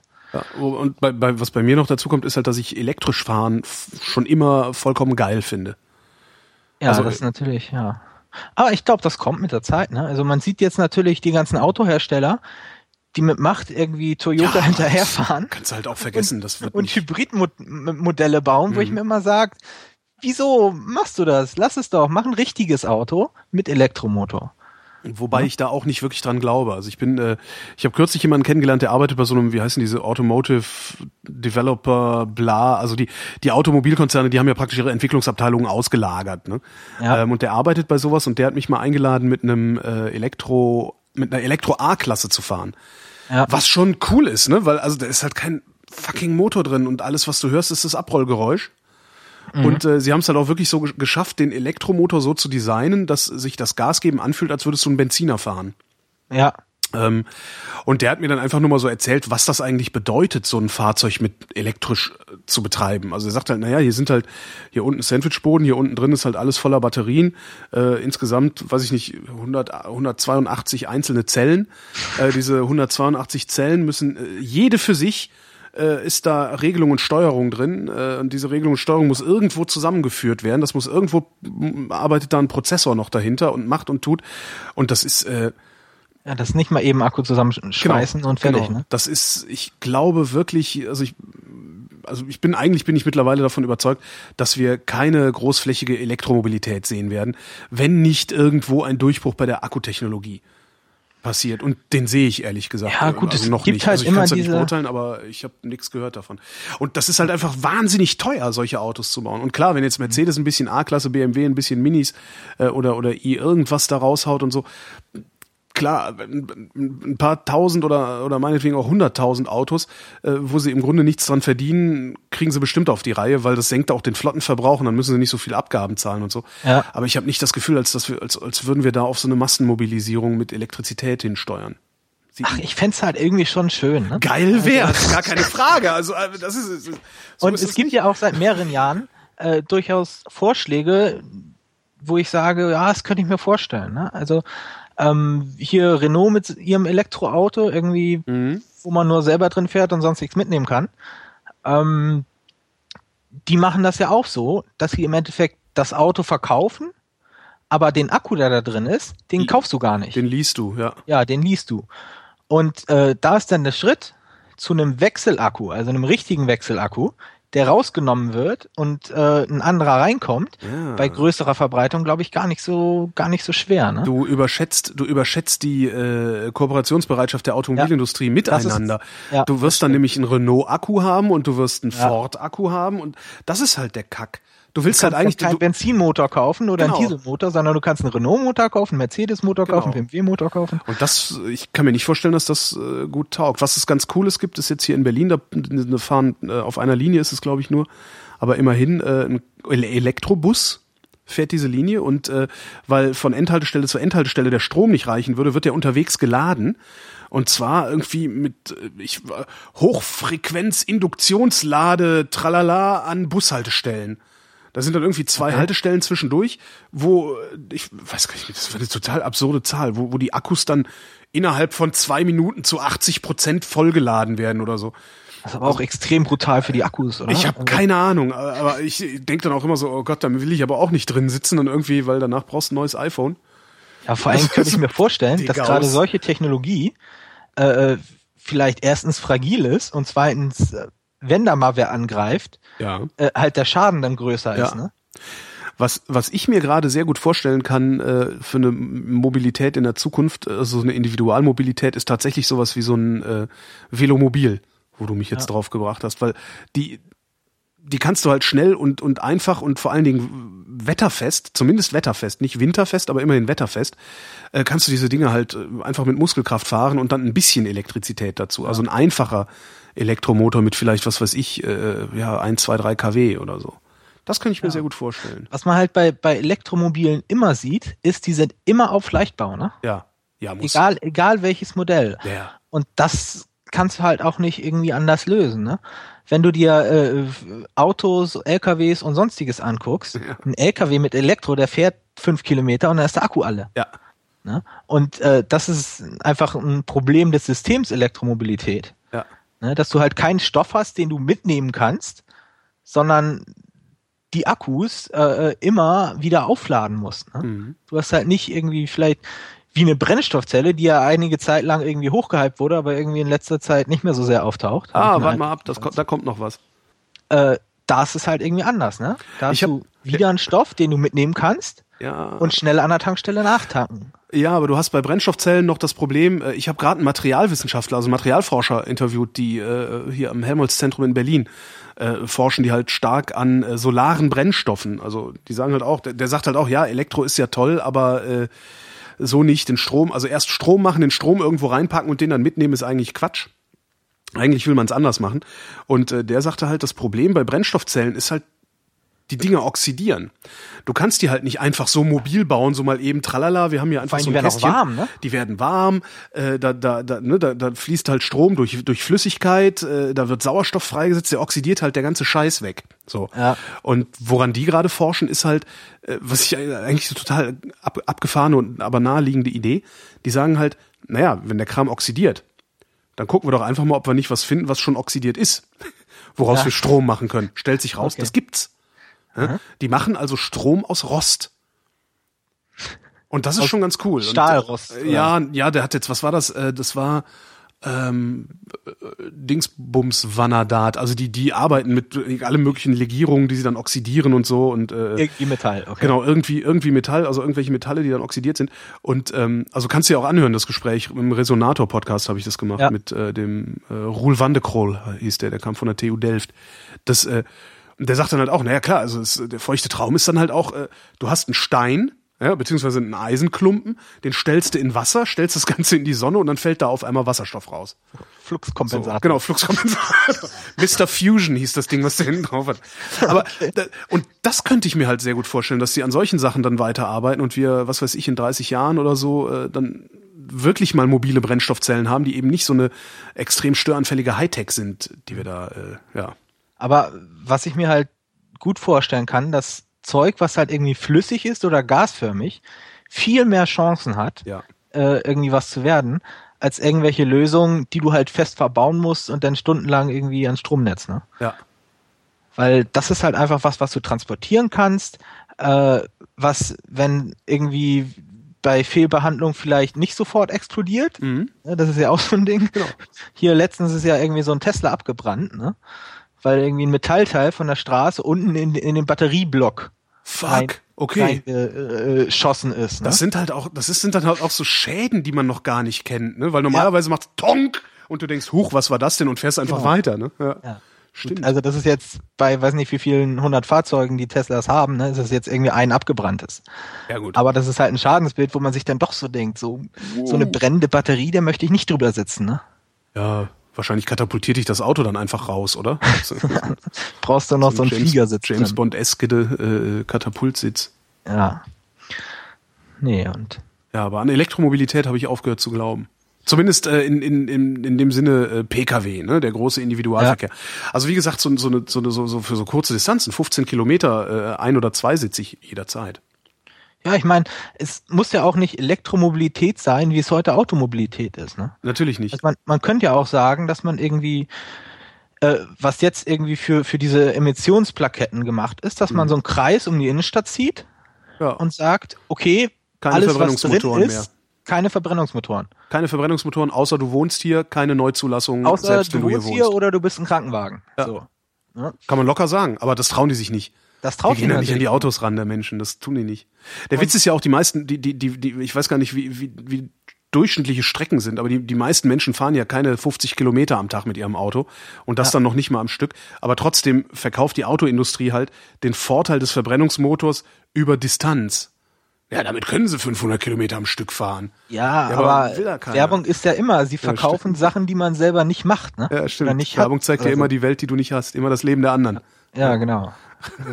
ich Stimmt meine, schon. wenn du in so einen Volvo reinguckst, so, da ist jetzt keine Familie drin, ne? Guter Punkt. Ja, stimmt. Ich, hab, ich kenne wirklich keine Familie, die Volvo fährt. Ich kenne aber jede Menge Single-Männer, die Volvo fahren. Ja. So, und es ist schön. einfach, man muss es politisch halt irgendwie wollen Ja. und politisch durchsetzen können. Und äh, dann kann man damit durchaus was erreichen. Dass es natürlich nie eine komplette Mobilität geben wird, ist äh, auch nicht nötig, ne? Weil wenn du irgendwie das so weit runterfährst, äh, äh, dass die Ressourcen, die wir haben, halt noch 500 Jahre reichen, Mhm. dann ist das ja in Ordnung, ne? Ja. Dann braucht man, dann braucht man nicht weiter. Geht ja in den meisten Fällen auch völlig ohne oder mit, mit sehr wenig Individualmobilität. Also klar, Ja. jetzt die Leute, die dann irgendwie äh, in der in der Eifel oder irgendwo in strukturschwächeren Regionen mit mit sch schlechterer ÖPNV-Anbindung wohnen, die kotzen natürlich. Aber man muss auch mal ganz ehrlich sagen, wenn es nicht die Zersiedelungsprämie gäbe, ja, also wenn es nicht äh, die Kilometerpauschale gäbe für Leute, die mit dem Auto zur Arbeit fahren, egal wie weit sie von der Arbeit entfernt wohnen, Ähm, und, und äh, wenn das insgesamt diese Individualmobilität, also Autofahren, nicht so billig wäre, äh, sondern angemessen bepreist, dann würde halt auch nicht so stark zersiedelt werden. Und dann ich bin fest davon überzeugt, die Menschen würden viel eher äh, in, in ja, dichter besiedelten Gebieten wohnen, wo auch der öffentliche Personennahverkehr besser ausgebaut ist. Wir, wir liefern ja auch Anreize dazu, 100 Kilometer von der nächsten Großstadt entfernt zu wohnen und auch 100 Kilometer von deiner Arbeit entfernt zu wohnen. Ja, obwohl sich das in den, in den letzten Jahren, also ich hatte mal so ein Buch vom Senat gelesen hier in Hamburg. Mhm. Äh, und diese Zersiedelung hat sich in letzter Zeit ein bisschen umgekehrt. Ne? Ja klar, wir haben eine reverstärkte, also die Landflucht hat wieder angefangen. Genau, ja. hier, hier Urbanisierung wieder. Ne? Urbanisierung, ne? Reurbanisierung, das war's genau. Genau. Und äh, da muss man sich dann halt fragen, wer, wer tut das, ne? Da sind das jetzt wirklich nur die alten Leute, die ihre Kinder aus dem Haus gebracht haben und jetzt denken, hm, immer 50 Kilometer in die Innenstadt fahren möchte ich auch nicht mit dem Auto oder kann ich irgendwann nicht mehr mit dem Auto. Mhm. Wir ziehen wieder zurück. Oder sind das eben auch Leute, die sagen, wir ziehen gar nicht erst aufs Land, sondern bleiben gleich in der Stadt oder ziehen in die Stadt? Ja. Ja, das sind wahrscheinlich auch sehr viele, würde ich jetzt, also wahrscheinlich auch eher eine Hoffnung als eine Vermutung, ähm, die zur Vernunft gekommen sind die halt einfach mal gerechnet haben und gesagt haben, Moment mal, wenn ich jetzt, wenn ich jetzt 50 Kilometer von der Stadt entfernt wohne, brauche ich ein Auto, das kostet mich im Monat, keine Ahnung, je nachdem, was, was die, die Leute kaufen ja auch nicht, also fahren ja nicht laufen Dacias rum, sondern die meisten fahren ja dann doch irgendwie teurere Fahrzeuge, Volkswagen, BMW und sonst was. Das ist ein X5, genau. Ja, das sind die, die äh, besonders unsexy sein wollen, die fahren sowas. Ähm, X5, das ist auch wirklich, das ist ein wirklich hässliches Ding. Aber macht einen geilen Windschatten fürs Motorradfahren übrigens. Das ja, Problem ist nur, das Problem ist nur, dass da, da sitzen halt häufig Leute drin, die mit dem Straßenverkehr nicht zurechtkommen. Deswegen kaufen die sich auch solche Panzer. Ja. weil die sich dann sicherer fühlen. Und das merkst halt, wenn du mit dem Motorrad da im Windschatten klebst. Äh, ich hatte schon oft, dass ich hinter dem X, X5 geklebt habe und irgendwann dachte so, nee, komm, äh, den kannst du halt von jeder Seite zu, 20 Zentimeter eindellen und du nee, bist der immer fährt, noch Der fährt vor allen Dingen, fahren die dann so inkonsistent und so unberechenbar, dass ich immer einen Schiss kriege und mich doch zurückfallen lasse. Ja gut, das ist aber, wenn du mit dem Fahrrad oder mit dem Motorrad fährst, immer so. Ne? Ja, klar mehr gucken. Halt, ja, du musst halt für alle anderen Verkehrsteilnehmer mitdenken. Also musst sie halt so behandeln, als würden sie dich aktiv töten wollen. Ja, es passiert ja auch, ne? Ja, klar. Also, Darum. Und Nur weil du nicht am Unfall schuld bist, heißt es nicht, ja. dass du an dem Unfall stirbst. Ja, genau. Und das, also so, so musst halt immer davon ausgehen, alle wollen dich töten.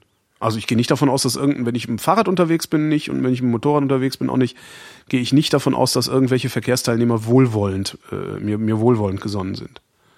Und falls es ja. doch mal passiert, freue ich mich und bedanke mich freundlich, dass mir einer gesagt hat, hier fahr da lang. Aber ich glaube, die sind alle, das sind alles Verbrecher, die mich töten wollen. Psychopathen. Ja. Also ich habe das, wenn ich im Verkehr unterwegs bin, also mit dem Fahrrad auf jeden Fall, ähm, dass ich auch äh, nicht in Trance bin oder so, aber dass ich dann merke, wenn ich an Leuten vorbeifahre und die mir zuwinken, weil das meine Mutter ist oder sonst was, äh, dass ich sie durchaus nicht bemerke, mhm weil ich ne, in einer ganz anderen Sicht drin bin, als ja. wenn ich durch eine Straße flaniere. Ja, klar, Draufsicht. Das ist so ein Draufsichtmodus. Also wo du, also ich merke das, bei mir ist es auch so, ich habe auch immer, das ist so, gibt ja so diesen, diesen, diese, diese, dieses Schlagwort vorausschauendes Fahren. Ne? Ja. Und das habe ich halt äh, auf dem Motorrad ähm, am stärksten, auf dem Fahrrad auch noch, aber da fahre ich nicht so schnell. Mhm. Ähm, dass ich nicht nur vorausschauend, sondern also ich habe irgendwie so ein fast schon so, so ein, wirklich wie so eine Draufsicht auf die nächsten Kreuzungen und sowas äh, im Kopf. Das ist schon echt ganz faszinierend. Also man sieht halt viel mehr, aber, also, aber nicht so viel, die Details nicht so tief, wie du schon sagtest. Meine ja, vor allem durch, durch diese, ja. diese Normierung von so Straßenschildern und so, ja. siehst du halt auch viel selektiver, ne? Ja. Dir ist das irgendwie eingebrannt ins Hirn und siehst, oh, irgendwas mit einem roten Rand, gucken wir mal hin. Oder, oder merken es uns auf jeden Fall. Gucken sehen wir es. Also sehen tun wir es ja, aber merken tun wir uns vielleicht nicht. Ne? Mhm, genau. Das ist im Straßenverkehr halt extrem ausgeprägt. Und das ist, denke ich, aber auch einfach äh, ein Erfolg, der irgendwie in den letzten Jahrzehnten oder irgendwie im letzten Jahrhundert äh, im Verkehr passiert ist. Ne? Wenn du mit einer Kutsche irgendwo unterwegs bist und irgendwie mit, weiß nicht, 10 kmh oder was weiß ich, wie viel die fahren, äh, unterwegs bist, dann siehst du halt jeden am Rand mhm. und du merkst dir auch jeden am Rand. Wenn du mit 50 km unterwegs mhm. bist, musst du so selektiv sein, dass dein Hirn das, äh, äh, die Signale, die wichtig sind, noch verarbeiten können. Ja. Alles andere ist dann nur noch ein Brei. Genau. Ja. Und ich denke, das ist durchaus ein Erfolg, irgendwie guter Verkehrspolitik oder auf jeden Fall guter, guter Gesellschaft im Endeffekt, äh, dass das insoweit funktioniert, dass wir irgendwie im Jahr nicht Hunderttausende an, an Verkehrstoten haben. Ne? Mhm. Das muss man auch mal sehen. Stimmt, ja. Stimmt wirklich. Also eigentlich müssten wir viel mehr Tote haben. Eigentlich müsste viel mehr passieren. Ja. Warum passiert das? Warum passiert das eigentlich nicht? Auch ich denke, äh, erstens ist es so, dass wir, also jedenfalls in Deutschland, vom Verkehr äh, insoweit diszipliniert sind, weil wir das ja auch erben im Endeffekt. Ne? Also wenn man irgendwie jetzt mit seinen Eltern andauernd mit dem äh, Auto unterwegs ist, dann merkt man ja von klein auf, wie die fahren. Mhm. Wie, man, man kriegt es ja anerzogen. Ja. Und ähm, die Gesetzgebung dazu, äh, man hält sich ja nicht an die Geschwindigkeitsbegrenzung, äh, weil man es für richtig hält, ne? sondern weil man bestraft wird, wenn man es nicht tut. Ja, genau. Ja, weil es Unannehmlichkeiten bereitet. Genau. genau ja. Man, man, man hat halt irgendwas, was man nicht möchte, wenn man sich nicht dran hält. Und ich glaube, das ist gerade im Verkehr extrem ausgeprägt, weil durch große Verkehrskontrollen oder durch sowas irgendwie fast jeder mal in den Genuss gekommen ist, da negative Auswirkungen von getragen zu haben. Mhm. Und das immer zu wiederholen, kann halt durchaus dazu führen, dass äh, die Leute sich das merken und so agieren, wie sie wissen, dass es im Gesetz steht. Kann natürlich sein. Ja, es muss eigentlich so sein, weil ich merke das ja an mir selber. Sobald ich ins Auto steige, verändert sich meine Persönlichkeit. Ja. Das heißt, also es kann eigentlich gar nicht, es kann gar nicht Vernunft sein. Manchmal, also wenn ich Autofahren zu einer kognitiven Leistung mache, also wenn ich mich da reinsetze und sage, so, ne, also wenn ich mich ständig zur Ordnung rufe eigentlich, dann funktioniert es sogar, dass ich rücksichtsvoll Auto fahre, weil ich rücksichtsvoll Auto fahren will.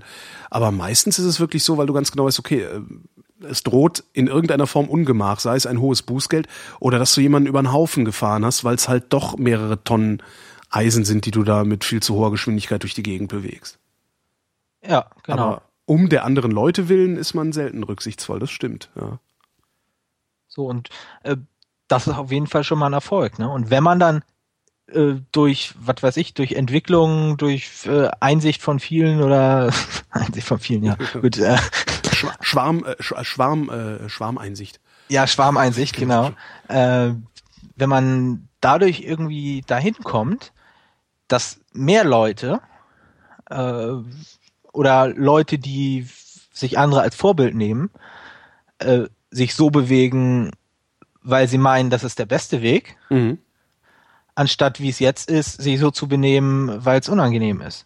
Und wenn man dahin kommt, dann glaube ich auch, dass äh, äh, viel mehr möglich ist und dass man weniger Tote oder weniger Verletzte, weniger Unfälle oder weniger Unannehmlichkeiten im Verkehr hat. Ja, auch weniger hohe Geschwindigkeiten ja. und sowas. Ne? Das ist ja mein, mein großes Steckenpferd. Ich wäre ja für ein Tempolimit und zwar einfach mal nicht nur auf den Autobahnen, sondern über alle Flächen. Ähm, da gibt's gerade so eine schöne EU-Petition ja, diese 30 km diese 30, 30 km mhm. Innerortspetition, die ich, äh, ja, die ist sehr nett, die ich mitgezeichnet sogar, obwohl ich von solchen Sachen normalerweise nicht viel halte.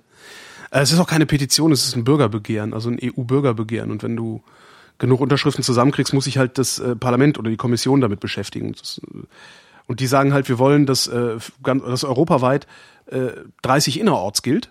Ja. Aber nicht, nicht verpflichtend, sondern das ist halt die Basis. Und wenn eine Kommune möchte, dass schneller gefahren wird, dann sollen die Schilder aufstellen, wo drauf steht, hier dürft ihr schneller fahren.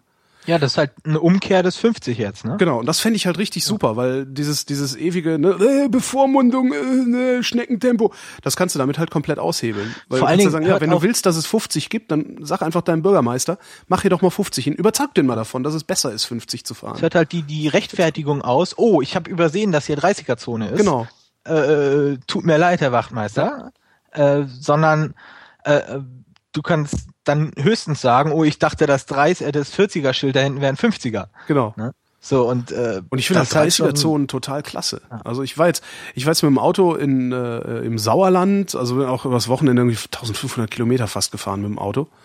Ähm, und äh, finde mittlerweile, denke ich, Tempo 100 auf der Autobahn ist, glaube ich, echt krass langsam. Also ich glaube, da langweilt man sich dann irgendwann zu Tode, wobei man, man gewöhnt sich an alles. Aber so, ich habe festgestellt, so 120 ist da eine ganz nette Reisegeschwindigkeit. Aber innerorts 30 finde ich toll. Ich fahre, wenn ich innerorts unterwegs bin, ich fahre immer wieder, also wenn ich weiß, dass es eine 30er-Zone gibt, fahre ich absichtlich da lang und nicht über die großen Verbindungsstraßen. Weil ich das total angenehm finde, langsamer zu fahren mit dem Auto in der Stadt. Ja, wobei man auch sehen muss, dass das, was 30er Zone ist, Mhm. äh, jedenfalls, also grundsätzlich, ja immer noch andere Voraussetzungen hat. Ne? Zum Beispiel ist es in, in 30er Zonen grundsätzlich nicht zulässig, dass da Radwege sind, die irgendwo anders liegen als auf der Straße. Also ich wohne in der 30er-Zone, der Radweg liegt auf dem Gehweg. Äh, dann ist das rechtswidrig. Echt? Ja. Wie? Du darfst in einer 30er, also beziehungsweise du darfst irgendwo, wo eine, ein externer Radweg ist, der nicht auf der Straße ist. Äh, du meinst also so draufgemalt, ne? Oder wie? Ja, also es gibt ja ähm, draufgemalt mit so gestrichenen Linien. Genau. Das sind, glaube ich, irgendwie Schutzstreifen. Dann gibt's so Angebotsstreifen, das sind durchgezogene Mhm. oder umgekehrt, ich bin mir nicht ganz sicher. Und dann gibt's halt welche, die auf dem Gehsteig sind. Genau, die dann auch anders, andersfarbig gepflastert sind. Genau, Ja, sowas.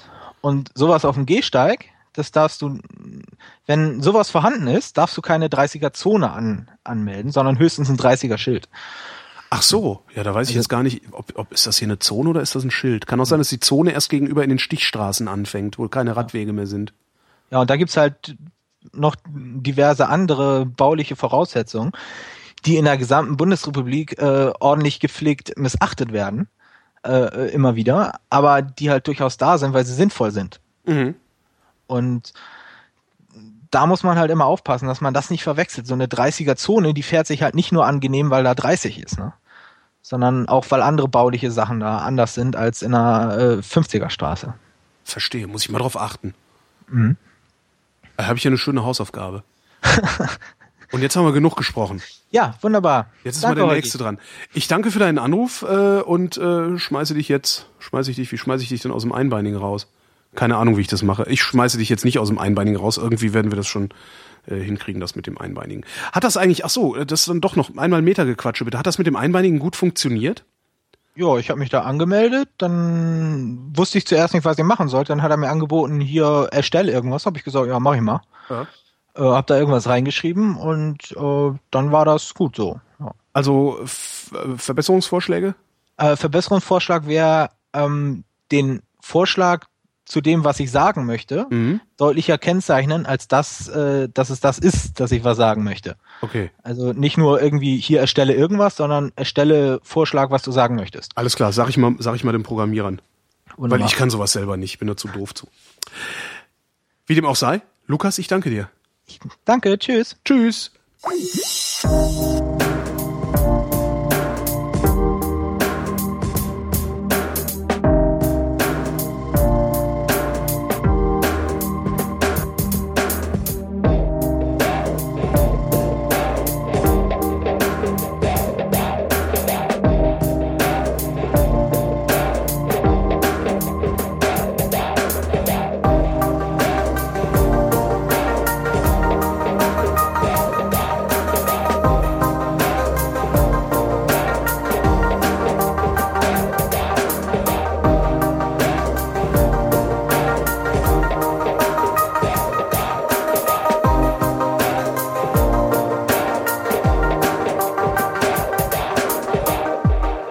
Wir zu etwas völlig anderem. Guten Abend, René. Ja, hallo Holgi. René, was für ein Thema hast du uns mitgebracht? Worüber wollen wir reden?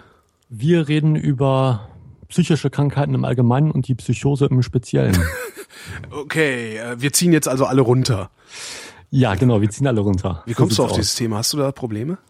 Ja, ich bin selbst betroffen. Ich ähm, leide aktuell an einer schweren Psychose Wow. Und ich hatte in meinem Leben schon so einige Krankheiten. Also es fing an, als ich äh, so elf, zwölf war ungefähr, mit einer schweren depressiven Episode. In, in so jungen Jahren, da, da, man, ich hätte nicht gedacht, dass man da überhaupt depressiv sein kann. Man kann sogar schon im äh, Kleinkindalter depressiv Naja, sein. gut, das ist zeichnet ja- dann Das ist ja auch, das ist ja auch tatsächlich eine, eine Funktionsstörung im Gehirn. Ne? Da ist es ja, Ja, das ist egal, eine wie alt man. Ja. Ja, und ähm, also dann äh, mit 13 kam dann der erste Aufenthalt in der Kinder- und Jugendpsychiatrie. Äh, Wie äußert sich die Depression bei einem Elfjährigen genauso wie bei einem Erwachsenen? Nee, es ist ein bisschen anders. Also ich hatte nachher auch nochmal eine depressive Episode, deswegen kann ich das ein bisschen vergleichen. Man weiß nicht so recht, was passiert. Also, weil ich älter war, habe ich das dann irgendwie mehr verstanden, so was da gerade abgeht und was so im Körper passiert und äh, warum ich jetzt irgendwie so scheiße drauf bin, habe ich dann auch irgendwann verstanden. Aber so mit elf, zwölf Jahren, da denkst du einfach nur, ich will sterben und es ist alles scheiße und alles doof und keiner mag mich, keiner hat mich lieb und so weiter und solche Sachen. Und äh, das war schon echt heftig, aber naja, ich habe es dann halt irgendwie geschafft, aus dieser Episode wieder rauszukommen. Wie, weiß ich auch nicht. Also du hast keine professionelle Hilfe gehabt. Das heißt, deine Eltern haben nicht gesagt, hier Kinderarzt, guck mal, mit unserem Jungen stimmt was nicht. Doch, das kam schon, allerdings erst sehr spät. Also ich war locker irgendwie schon ein halbes, dreiviertel Jahr in dieser Phase drin, bin auch gar nicht mehr zur Schule gegangen. Boah. Hab äh, nichts mehr auf Reihe gekriegt. Ich habe quasi den ganzen Tag vom PC gesessen, um mich irgendwie, ähm, ja, so als Abwehrmechanismus sozusagen, um mich irgendwie mit das anderen zu beschäftigen, habe ich mich dann an, halt den PC gesetzt und den ganzen Tag gezockt. Ja, und dann kam ich mit 13 in eine äh, Kinder- und Jugendpsychiatrie, halt aufgrund dieser Erkrankung. Und ähm, das war dann auch so das Ende von dieser Phase, sagen wir mal, erstmal. Das hat alles nicht so geklappt zu Hause. Meine Eltern haben sich auch getrennt und alles. Und äh, dann bin ich in eine Wohngruppe gekommen. Da mhm. lief es auch erstmal ganz gut. Bis ich dann so 16, 17 wurde, 16,5 um genau zu sein. Da Pubertät. fing dann die zweite. Das ist Pubertät, ne? Ja, genau. Da fing dann die zweite depressive Episode an, die sich dann, die auch wesentlich extremer war. Da hatte ich auch drei Suizidversuche hinter mir. Hast du versucht, dir das Leben zu nehmen oder wolltest du, dass man dich findet? Kann man mhm. das überhaupt, kann man das überhaupt sagen? Also weiß man das überhaupt, wenn man es versucht? Also zum Teil weiß man es, zum Teil nicht. Also, also ich denke mal, wenn, wenn sich doch einer wirklich das Leben, nehmen will, dann gelingt ihm das doch auch. Eigentlich schon, ja. Aber es kommt auch immer ganz drauf an, in was für einer Situation man das macht, weil oft sind das bei Depressiven so äh, ja so akute Situationen, wo es dann gerade richtig scheiße ist und dann denkt man so von wegen jetzt will ich nicht mehr leben und dann im nächsten Moment merkt man aber schon oh scheiße was habe ich denn da jetzt gemacht? Ah okay, spontan die ganzen Tabletten fressen und dann denken fuck und dann wieder genau. auskotzen und du hast aber trotzdem einen Versuch gehabt. Okay, verstehe. Ja. Genau, so war es bei mir auch einmal. Ich habe einmal Tabletten genommen, bin dann hab dann aber selber gemerkt, das war eine ziemlich dumme Idee. Hab dann meine Mutter aus dem Schlaf gerissen. Also zur Zeit habe ich schon wieder zu Hause gewohnt, weil mit der Wohnung hat das dann auch nicht mehr geklappt. Was für Tabletten? Also man kann sich ja, oder also mit was, also du brauchst ja schon was Stärkeres, was du verschrieben kriegst, um dir äh, ernsthaft zu schaden, oder? Geht das ja, auch mit also, Aspirin? Also das war irgendein so Antidepressiva. Tödlich wäre es wohl nicht gewesen, aber es hätte durchaus zu einigen Schäden führen können. Ja. Und äh, ja, dann bin ich halt auch direkt ins Krankenhaus gekommen. Magen auspumpen bei vollem Bewusstsein ist echt geil, muss ich sagen. Ist es? Das ist so ziemlich das ekelhafteste, was ah, es okay. gibt. Ich hätte ja sein können, dass es wirklich geil ist, weil es aus irgendeinem Grund irgendwie, ja, okay. Hm? Nee, das war jetzt Ironie pur. Alles klar, okay. Das ist so ekelhaft. Was passiert denn dann? Stecken die den Schlauch da rein oder was machen die dann? Ja, genau. Die stecken den Schlauch durch, äh, durch die ähm, Rachen und dann ab in den Magen damit. Dann wird das ein paar Mal durchgespült und dann kommt dann nachher so eine, so eine komische Aktivkohle rein, die du dann irgendwann wieder ausscheidest, ja. um die restlichen Giftstoffe zu binden und dann war's das. Hat es funktioniert? Das mit dem Auspumpen, ja, das funktioniert. Okay, also du hast dann auch von der Wirkung der Medikamente nichts gespürt? Ja, am Anfang noch. Also es äh, dauert natürlich eine Zeit, bis man dann im Krankenhaus ist und die haben auch ziemlich lange gebraucht, um mich dann zu behandeln. Unser Krankenhaus ist echt nicht das Beste. Mhm. Ja, und äh, mir war halt ziemlich übel und ich hatte, ich weiß es gar nicht mehr ganz genau, aber ich glaube, ich, mir war arschkalt und solche Sachen und schlecht, aber ich war noch bei Bewusstsein und alles. Also es war jetzt nicht so schlimm. Wo waren wir jetzt gerade? Im 16. Lebensjahr waren wir gerade, ne? Du ja, genau. 16, okay. Genau. Ja, äh, drei Suizidversuche innerhalb des einen Jahres, 2008. Wie hast du es versucht jeweils? Also einmal Tabletten? Einmal Tabletten und zweimal Pulsadern. Allerdings wusste ich da nicht so recht, wie man das machen muss, damit es auch wirklich klappt. Also wenn ich es heute nochmal machen würde, würde ich es wahrscheinlich anders tun. Du hast schräg also, gemacht und also du hast quer gemacht und nicht längs? Genau. Aha. Das war das Problem. Naja, vielleicht war es auch ganz gut so, beziehungsweise es war ganz gut so. Ich wollte gerade sagen, doch, war gut. Also Sonst hättest du jetzt nichts zu erzählen. Das stimmt allerdings. Jedenfalls nicht mir, wer weiß, aber ne, wenn, wenn, man, wenn man den Religiösen glaubt, äh, hättest du trotzdem was zu erzählen, aber wer weiß, ob die Recht haben. Ne? Ah, da bin ich mir nicht so sicher. Ich bin mir sehr sicher, dass sie Unrecht haben, aber das ist halt eine müßige Diskussion. Genau. Ähm, wie ist das, wenn man sich die Pulsadern aufschneidet? Also ich äh, konnte das am Anfang gar nicht. Ich habe äh, das, beim ersten Versuch ist es wirklich dabei geblieben, dass ich so ein bisschen oberflächlich rumgekratzt habe, weil es ist einfach irgendwie dieser innere Drang, sich am Leben zu erhalten, ist, oder war bei mir zumindest so stark, ja. dass ich das irgendwie gar nicht richtig machen konnte. Ich wusste, ich war bei vollem Bewusstsein, ich wusste, ich werde mir jetzt gleich die Adern aufschneiden und ja. dann wird das bluten und äh, eigentlich kann ich nicht mal Blut sehen, deswegen war das die schlimmste oder dümmste Idee, die ich hätte machen können. Das heißt, ich werde wahrscheinlich, wenn das wirklich gut geklappt hätte, wäre ich wahrscheinlich irgendwann zusammengeklappt weil ich einfach äh, auf äh, gerade Eigenblut so stark reagiere wie Tim zum Beispiel. Ja. ja Tim Whitloff, der kann das ja auch überhaupt nicht haben. So, wenn man, allein schon, wenn man drüber spricht, ist es bei mir das Problem. Bei mhm. mir ist es nicht ganz so extrem, aber ich habe das auch so ein bisschen. Und ähm, ja, es ist echt ein krasses Gefühl. Also ich weiß nicht, es ist einerseits eine Erfahrung, die ich gar nicht so gerne gemacht habe, aber mhm. andererseits hat mir das auch irgendwie geholfen, so ein bisschen Klarheit über das Leben zu kriegen. So. Wann ist diese Klarheit eingetreten? Boah, schwer zu sagen. Irgendwann später auf jeden Fall, so, so im Nachhinein. Nicht, also nicht, nicht während du da gesessen hast und gedacht hast, mal, was mache ich hier eigentlich? Bin ich denn vollkommen bescheuert? Äh nee, das kam erst wesentlich später.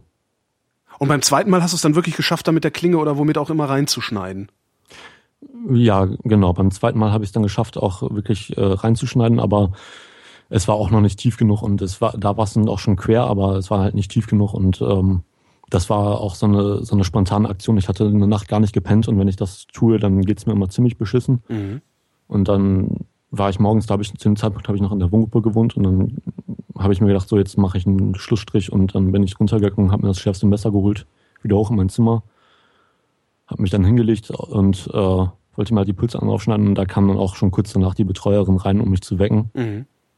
Und habe mich dann natürlich sofort, dann natürlich sofort den Notruf gerufen und so weiter und Krankenwagen und alles. Ja, dann war ich auch. Und das war dir und das war dir egal? Also ich bin halt extrem weit davon entfernt, äh, mir die Pulsadern aufzuschneiden. Aber ja. ich, also ich, ich, kann mir überhaupt nicht vorstellen. Also ich äh, hätte schon Probleme, mich überhaupt. Ich hätte schon Probleme, mich zu ritzen was ja wirklich sehr viele Menschen machen. Selbst ja. das wäre schon zu viel für mich. Also das wäre schon eine Verletzung, die ich mir nicht zufügen wollen würde, weil ich mich nicht verletzen will. Ähm, denkst du, denk, denkt man wirklich in dem Moment, wo man, wo man sowas macht, nicht darüber nach, dass man sich doch eigentlich gar nicht verletzen will? Ist das vollkommen wertlos geworden dann eigentlich? Also ich kann jetzt nur aus meiner eigenen Erfahrung sprechen, ja, natürlich. bei mir war es so, dass es äh, so ein bisschen wie, war wie so ein Kampf zwischen zwei Seiten sozusagen. Das ist bei mir oft mhm. so gewesen oder auch immer noch oft so, wenn ich solche Sachen habe, dann ist da eine Seite, die sagt so, hör auf damit, lass den Scheiß, geh raus, red mit jemandem und so weiter. Und die andere Seite sagt, nein, mach weiter. Und äh, irgendwie habe ich es bis jetzt immer noch geschafft, auf die gute Seite zu hören. Wie hast du das geschafft? Weißt du das? Gibt es eine Strategie, die du verfolgen kannst? Mm, nee, das kann ich so nicht sagen. Das ist auch immer, im Nachhinein sind solche Momente auch sehr schwer zu, zu rekonstruieren. Mhm. Ähm, wie ging es dann weiter? Also drei Suizidversuche, da warst du aber auch schon, nee, da warst du in der Wohngruppe schon. Äh, ja, zum Teil noch. Also ich bin da, Oktober 2008 musste ich da rausgehen. Das ist auch noch so eine Geschichte für sich, da könnte man eine eigene Sendung drüber machen. Das ist echt Wahnsinn, was da ja, passiert. Fang mal an, irgendwann ist halt diese zu Ende. ja, also das war so, äh, mein Jugendamtsmitarbeiter, der war ein totales Arschloch, anders kann ich das echt nicht sagen. Sobald es ein bisschen schwieriger wurde, hat er versucht, mich irgendwie aus der Wohngruppe rauszukriegen. Er hat dann halt gesagt, so von wegen, ja, das bringt hier nichts mehr, du bist äh, halt schwer krank und so, du brauchst eine bessere Anbindung, so eine Wohngruppe mit therapeutischer Anbindung halt, was ja soweit auch richtig ist. Mhm. Da hätte ich auch wohl zugestimmt. Aber er hat das dann so gemacht, er hat meine Situation ausgenutzt. Ich war halt total hilflos in dem Moment wusste überhaupt nicht, was ich machen sollte. Meine Mutter weiß sowieso nie, was sie machen soll. Äh, Moment, das heißt, äh, also schwieriger nicht im Sinne von, du warst verhaltensauffällig und hast das Klauen angefangen, äh, sondern nee. schwieriger im Sinne von, du ja, warst auch, also, ja, warst depressiv. Genau. Okay. Äh, ja, und ähm, dann war es halt so, also es war eine normale Regelwohngruppe und es gab da schon viel Stress auch mit den anderen, weil, ne, warum soll, weil ich musste dann halt irgendwann nicht mehr zur Schule gehen. Das haben die Betreuer dann eingesehen, dass das keinen Sinn hat. Und dann kommen natürlich die anderen an und fragen, ja, warum muss der denn nicht zur Schule und warum soll ich dann gehen und so weiter. Mhm. Kann ich verstehen, dass das schwer ist, aber er hat das dann so gemacht. Dieser nette Herr meinte dann von wegen, entweder du gehst in eine andere Wohngruppe oder du musst aus der Jugendhilfe raus und wieder zu deiner Mutter ziehen. Und eine andere Wohngruppe hätte bedeutet andere Stadt. Er hat gesagt, die nächste Wohngruppe, die es gäbe, wäre 70 Kilometer von meinem Wohnort entfernt. Mhm. Das heißt, ich hätte meine ganzen Freunde wahrscheinlich nicht mehr gesehen. Ich hätte die Schule wechseln müssen, obwohl ich eh kaum noch zur Schule gegangen bin, aber trotzdem wäre es halt wieder ein Neueinstieg gewesen und so weiter. Und der hat mir dann auch noch irgendwelche Horrorgeschichten erzählt, dass es da irgendwie, keine Ahnung, dass da regelmäßig die Leute ausrasten würden und äh, die irgendwie gar nichts reparieren, weil sich das eh nicht lohnt und so weiter. Was im Nachhinein betrachtet völliger Unsinn ist, weil das sind genauso Gruppen wie alle anderen auch. Der hat dich, der hat versucht, dich in eine Verhaltensänderung hinein zu erpressen. Genau, und das hat er auch sehr gut geschafft. Moment, du hast es geschafft, deine Depression in den Griff zu bekommen, weil du so viel Angst vor den Bedrohungen hattest, die dieser Betreuer aufgebaut hat? Nein, also die Depression ging weiter. Er hat es geschafft, äh, mich zu erpressen, so würde ich das sagen. Also er hat, äh, ich bin aus der Wohngruppe rausgegangen. Ach so, okay. Ja, weil, ich, okay. weil ich halt gedacht habe, so, ist, äh, was soll ich jetzt machen? Ich habe keinen Bock, irgendwie ja. äh, so weit wegzuziehen und meine Freunde nicht mehr zu sehen, weil gerade das ist ja das Wichtigste eigentlich, wenn man psychisch krank ist. Soziale Kontakte. Ja. Mir fällt das eh ziemlich schwer, so Kontakte aufzubauen, zu pflegen und so und dann noch woanders hinziehen und so. Das war überhaupt nicht, kam überhaupt nicht in Frage. Mhm. Und du bist ja. dann zurück zu deiner Mutter? Ja, genau, ich bin dann zurück zu meiner Mutter, mit der ich auch früher viel Schwierigkeiten hatte. Ich wollte so, sagen, du hast ja gesagt, dass die, die auch nicht klarkommt mit dir. Ja, es ist äh, so auf Distanz kommen wir sehr gut miteinander klar. Mhm. Jetzt, äh, ich wohne mittlerweile alleine und da klappt das auch sehr, sehr gut. Wir telefonieren regelmäßig, wir sehen uns öfter. Ich war vorhin noch bei ihr. Aber Zusammenleben geht gar nicht. Das funktioniert einfach nicht. Ich könnte nicht mal sagen, woran es scheitert, aber es scheitert einfach. Mhm. Wie hast du dann die Depression in den Griff gekriegt? Oder war die irgendwann äh, einfach weg? Hm, ja, diese Phase war irgendwann vorbei. Also ich bin dann aus der Wohngruppe raus. Ich hatte zwei Aufenthalte in der geschlossenen. Nach, den, nach zwei Suizidversuchen, bei einem Suizidversuch musste ich nicht da bleiben. Die haben mir aber auch nicht wirklich geholfen. Die haben gesagt, so von wegen, ja, erstmal, also was ich auch sehr scheiße fand, ich kam da hin nach meinem Suizidversuch. War nach dem dritten Mal war es richtig extrem und ich hatte keine Therapiegespräche, ich hatte keine Gespräche mit äh, Pflegern, ich hatte nichts. Mhm. Du kommst dahin, hast dir gerade versucht, das Leben zu nehmen. Und das, das, was du erstmal willst, ist irgendwie damit klarkommen vielleicht, aber auch dann auch darüber reden, was passiert ist, weil irgendwas belastet einander so stark, dass man halt nicht mehr leben möchte und dann ist es wichtig, darüber zu reden. Und das haben die überhaupt nicht gemacht. Was passiert insgesamt in so einer geschlossenen? Also du machst einen Suizidversuch, irgendjemand findet dich, ruft einen Notarzt, äh, dann machen die irgendwas mit dir und dann wirst du erstmal eingewiesen. Ja, genau, dann wirst du eingewiesen und ähm, dann das erste, was passiert, ist, dass sie deine Sachen durchsuchen, komplett. Weil wegen gefährliche Gegenstände, Rasierklingen, alles Mögliche, selbst ich durfte nicht mal ein Aufladekabel für mein Handy behalten, mhm. weil damit hätte ich mir ja irgendwie, keine Ahnung, die Luftzufuhr äh, abschneiden können.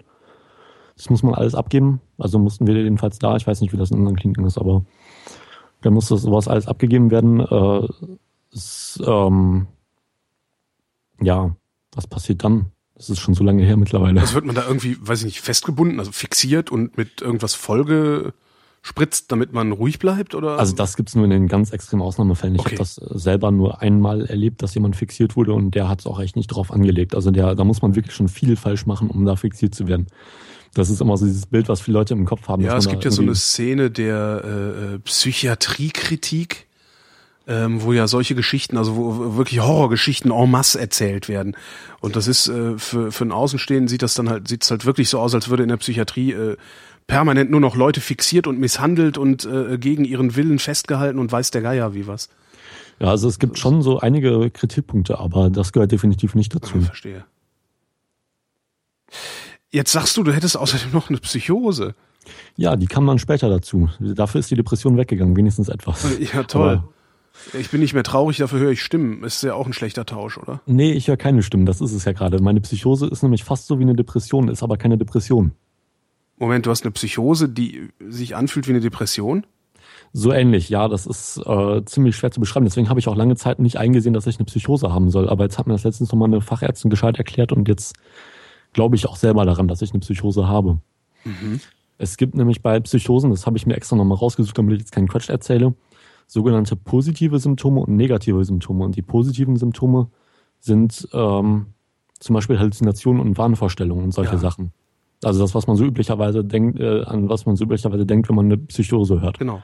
So, also nicht positiv, sondern positivistisch. Also äh, Dinge, das die vorhanden einfach, sind. Das heißt einfach positive Symptome hier. Okay, ich weiß nicht, ob das, also meine Ärztin hat das auch positive Symptome genannt. Okay, okay. Mhm. Ich weiß nicht, warum. Weil, aber weil es ja, ist ja nicht gut, aber vielleicht eben im Sinne von positivistisch, sie sind vorhanden. Also es ist etwas da, zumindest bildet man sich ein, dass etwas da ist. Das heißt, bei dir ist nichts da.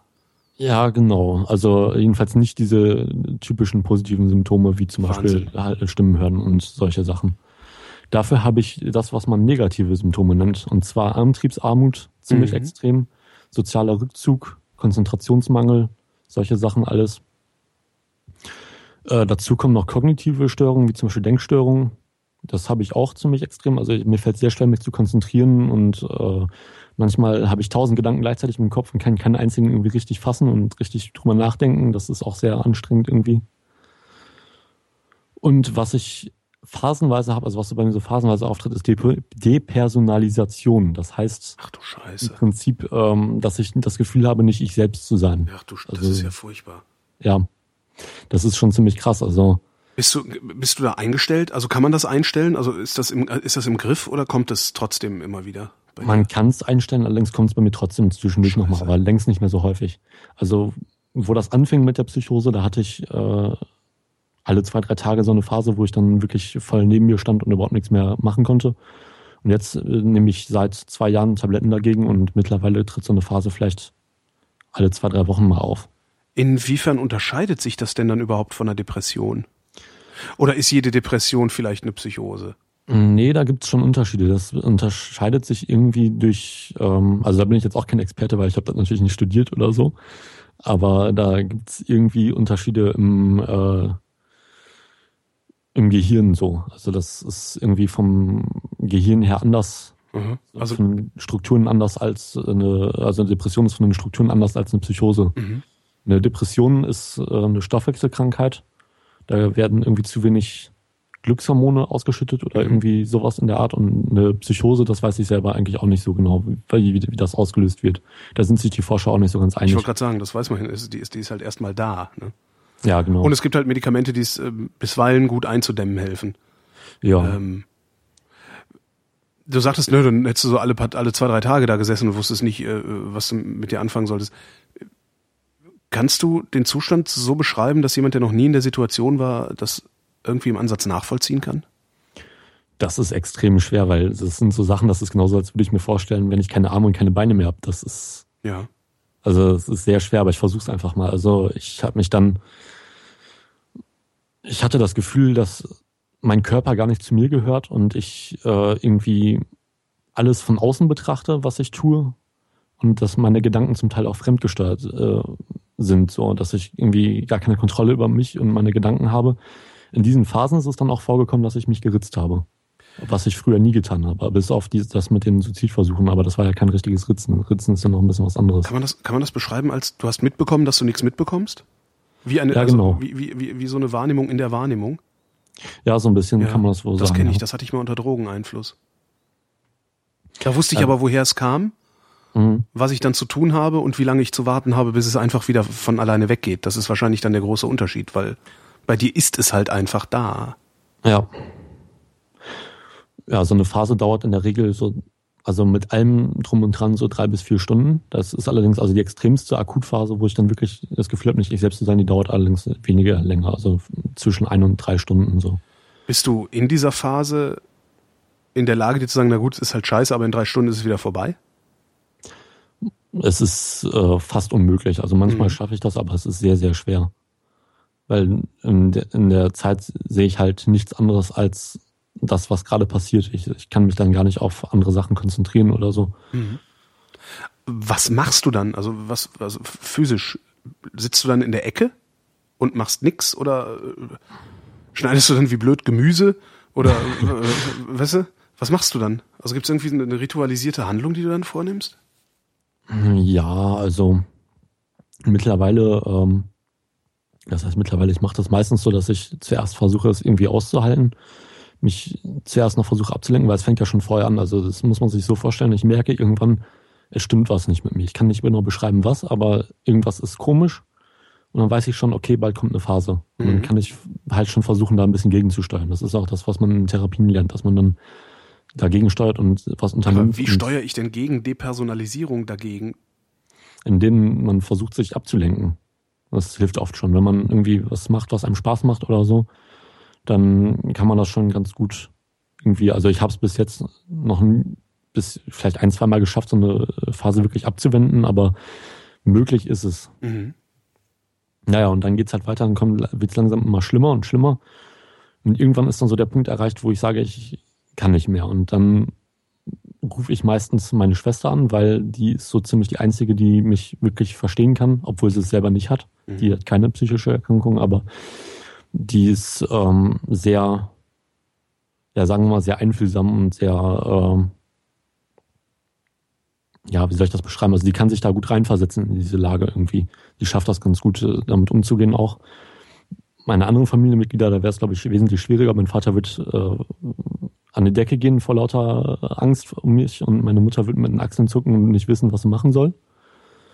Und meine Schwester, die ist da eigentlich so das, was mich dann in solchen Momenten auch wirklich noch so ein bisschen im Leben hält auch. Gibt es ein Patentrezept im Umgang mit Psychopathen? Oder also ja, würdest du dich als Psychopath bezeichnen oder eher als psychisch krank? Psychisch krank, Psychopathen sind, ja Psychopathen sind eher die mit dem die Meuchelmörder und so. Genau. Ja. Gibt es da irgendwie was, also wie erwartest du, dass Dritte mit dir umgehen? Also weil kann ja sein, dass deine Schwester nicht immer da ist. Was, was, oder konkret, du, wir sitzen hier, trinken ein Glas Wein und essen ein bisschen Brot und Käse und auf einmal kriegst du so einen Schub. Was mache ich dann? Wir kennen das, uns kaum. Was, was mache ich? Wenn wir uns kaum kennen, dann ist es, dann würde ich mich wahrscheinlich von selber zurückziehen. Dann würdest du wahrscheinlich gar nichts machen müssen, weil. Du würdest sagen, ich gehe jetzt? Ja, das kann gut möglich sein. Ja, aber du bist ja hier in Berlin zu Besuch und du pennst bei mir. Dann würde ich äh, schwer zu sagen, was ich da mache. Und in so einer Situation war ich Die Frage ist ja nicht, was du dann machst, sondern die Frage ist, was soll ich machen? Wie, wie, wie sollen Dritte mit dir umgehen? Wie sollen Dritte mit mir umgehen? Mhm. Oder hast du es bisher wirklich immer geschafft, dich dann fernzuhalten von Dritten?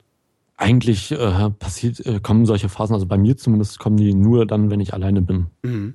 Also so richtig. Äh, aber das liegt vielleicht auch daran, dass ich mich zurückziehe, wenn die ersten Anzeichen kommen. Also wenn ich merke, so die ersten Anzeichen kommen, stimmt was nicht mit mir, dann gehe ich meistens schon nach Hause, wenn ich irgendwie auf einer Party bin oder sonst was. Dann gehe ich dann schon in der Regel nach Hause, weil ich weiß, so ich schaffe das hier nicht mehr lange, ich halte das nicht mehr lange aus. Aber er, dann, erzeugst du damit nicht vielleicht erst das Problem? Das ist durchaus möglich, aber ich wüsste nicht, wie ich sonst damit umgehen soll, weil wenn ich mitten in einer Menschenmenge so eine Phase kriegen würde, wäre das noch viel schlimmer. Was würde dann passieren? Das du würdest da einfach stehen wahrscheinlich, ne? Du würdest da stehen und das Leben würde dich leben. Ja, das kann gut sein. Also mhm. es ist schwer zu sagen, irgendwie, was dann passieren würde, weil ich war bis jetzt halt in so, so einer Situation. Es kann durchaus sein, dass das nicht gut ist für mich, aber ich weiß auch nicht, was ich daran ändern soll, weil irgendwie ist mein Reflex halt bei solchen Sachen, das ist auch so, dass es oft erst auftritt, wenn, also meistens abends auftritt und dann auch erst so, wenn alles vorbei ist irgendwie. So die mhm. Leute, äh, ne, irgendwie, angenommen, ich bin auf einem Konzert oder so, das Konzert ist super, mir geht's gut. Das Konzert ist irgendwann vorbei, ich komme nach Hause und merke, mir geht's scheiße. Mhm. Vorher ist das gar nicht so präsent, vielleicht auch deswegen, weil ich abgelenkt bin und gar nicht so richtig äh, so den, ja, nicht so den Blick dafür habe, was gerade mit mir los ist. Mhm. Aber einmal war es so heftig, da bin ich dann wirklich vorzeitig gegangen. Das war ein Konzert, auf das ich mich schon lange gefreut habe. Und dann Scheiße. bin ich um bin ich um 10 Uhr dann nach Hause mhm. und da habe ich es dann gar nicht mehr ausgehalten. Aber wie man sich in solchen Situationen verhält, das kann ich eigentlich wirklich gar nicht sagen, weil ich bin halt selber jemand, der so erkrankt ist und dann ist es immer schwer, das zu sagen, was andere dann tun sollen. Also ich meine, in anderen Situationen ist das leicht zu sagen, aber in so, so einer psychotischen Phase, es hängt auch immer ganz davon ab, was das für eine psychotische Phase ist. Mhm. Weil da gibt es nochmal ganz viele Unterschiede. Es ist ja nicht so, also jede Psychose ist anders. Mhm. Und deswegen ist das, was für mich dann vielleicht gut wäre, zum Beispiel, äh, sagen wir mal, irgendwie versuchen, abzu mich abzulenken oder so. Das kann, kann man mir helfen. Das könntest du dann auch versuchen, wenn ich bei dir wäre und das würde so passieren. Dann könntest du versuchen, mich irgendwie auf andere Gedanken zu bringen. Mhm. Das könnte durchaus klappen. Aber für jemand anders ist das vielleicht genau das Falsche und du reitest ihn dann noch weiter rein oder so. Das ist schwer zu sagen halt. Mangelt es dir an irgendwas? Also das, du bist krank, du bist schon sehr lange krank. Das ist ja eigentlich ein guter Grund dafür, ja, bestimmte Einschränkungen zu haben. Also ja, ich. Äh, also was weiß ich, äh, Schulabschluss, äh, Traumberuf, was es da alles so gibt. Und das sind ja nur ja. die naheliegenden Dinge. Ja, es mangelt mir an einigen. Also ich habe die Schule mit einem mittelmäßigen Hauptschulabschluss nach Klasse 9 abgeschlossen, weil da halt schon die schwere Depression eingesetzt hat in der 10. Klasse. Mhm. Und ich dann immer gar nicht mehr hingegangen bin. Und ähm, danach war nicht viel mit Ausbildung oder so. Also das, was ich gerne machen möchte, ist im IT-Bereich irgendwas und das kann ich eh nicht mit dem Hauptschulabschluss nach Klasse 9. Da sind keine Chancen da. Aber Kannst äh, du ich meine, selber drauf schaffen? Ja, das, da ist wieder das Antriebsproblem da. Ja, okay. Das ist halt das Problem. Ich schaff's auch nicht, irgendwie was wirklich durchzuziehen. so richtig. Mhm. Das ist auch noch so eine, so eine typische Sache, die bei mir so ziemlich stark auftritt. Die ersten paar Wochen kann ich alles super gut und dann irgendwann fängt es an schwer zu werden und dann höre ich irgendwann wieder auf, mhm. weil es zu schwer ist. So ungefähr. Ich habe auch versucht, nochmal Schule nachzuholen, im Berufsgrundschuljahr, Elektrotechnik. Das hat mich so am meisten interessiert. Da hätte ich in ein Jahr meinen Realschulabschluss nachmachen können, aber die ersten drei Wochen liefen super, es war alles geil, die Lehrer waren cool, die Schüler waren cool, es hat mir Spaß gemacht, der Unterricht, und auf einmal konnte ich nicht mehr hingehen. Ich könnte nicht mal sagen, warum. Weil du krank bist. Weil du einfach nicht konntest. Also, muss ich mir das so vorstellen? Du bist morgens aufgestanden, hast gesagt, ich kann da nicht mehr hingehen. Oder baut sich sowas längerfristig auf? Hm, das, äh, ja, das war schon so, dass ich irgendwann gesagt habe, so, also dass ich irgendwann, ich habe gar, gar nicht so richtig bewusst gesagt, ich kann da nicht hingehen, sondern es ist einfach passiert, dass ich dann nicht mehr aufgestanden bin morgens. Mhm. Und damit habe ich ein sehr großes Problem mit dem frühzeitigen Aufstehen. Also mein Tagesablauf ist auch total durcheinander. Ich habe eigentlich gar keinen richtigen Tag-Nacht-Rhythmus und so weiter. Und also auch keinen verschobenen, weil wenn man mich lässt, dann ist meine halt komplett verschoben. Also dann ist mein, mein Tag beginnt äh, gegen, also ich wach dann so ja, zwischen 10 und 11 wache ich auf und gehe zwischen 3 und 4 morgens ins Bett. Das ist so ungefähr mein natürlicher Rhythmus. Und das pendelt sich auch nicht an, dann anders ein bei dir? Äh, nee, also es ist, äh, es gibt mal Momente, wo ich das einigermaßen schaffe, abends ja. einzuschlafen, aber ich habe auch extreme Schlafstörungen. Und äh, meistens liege ich nachts bis 5, 6 Uhr wach, also schon eher morgens kann man sagen. Manchmal mhm. sogar, manchmal kann ich auch gar nicht schlafen. dann bin ich halt irgendwie mal eben so 40 Stunden am Stück wach das ist auch ganz schön hart. Ich wollte gerade sagen, davon würde ich verrückt werden. Also ganz, ja, irgendwann wird man natürlich auch verrückt. Also ja. Das ist echt Wahnsinn. Das kann man sich nicht vorstellen, was das für eine Anstrengung ist. Aber irgendwann schlafe ich dann auch meistens ein. Mhm. Also irgendwann ist dann einfach die Grenze erreicht, wo ich dann nur noch am Pennen bin. Umfällst. Schläfst du denn gut? Also schläfst du denn wenigstens ordentlich und kannst ausschlafen, wenn du schläfst? Oder ist das auch eher in Rädern, was da passiert nachts. Ich kann zwar sehr lange schlafen, zum Teil 20, 25 Stunden am Stück, so dass ich zwischendurch nur kurz aufwache und vielleicht nochmal, wenn es wirklich zu lange ist, dann eben auf Klo gehe und dann nach weiter penne. Mhm. Aber wirklich erholsam ist das in den meisten Fällen nicht. Also ich wache dann auf und fühle mich meistens noch kaputter als vorher.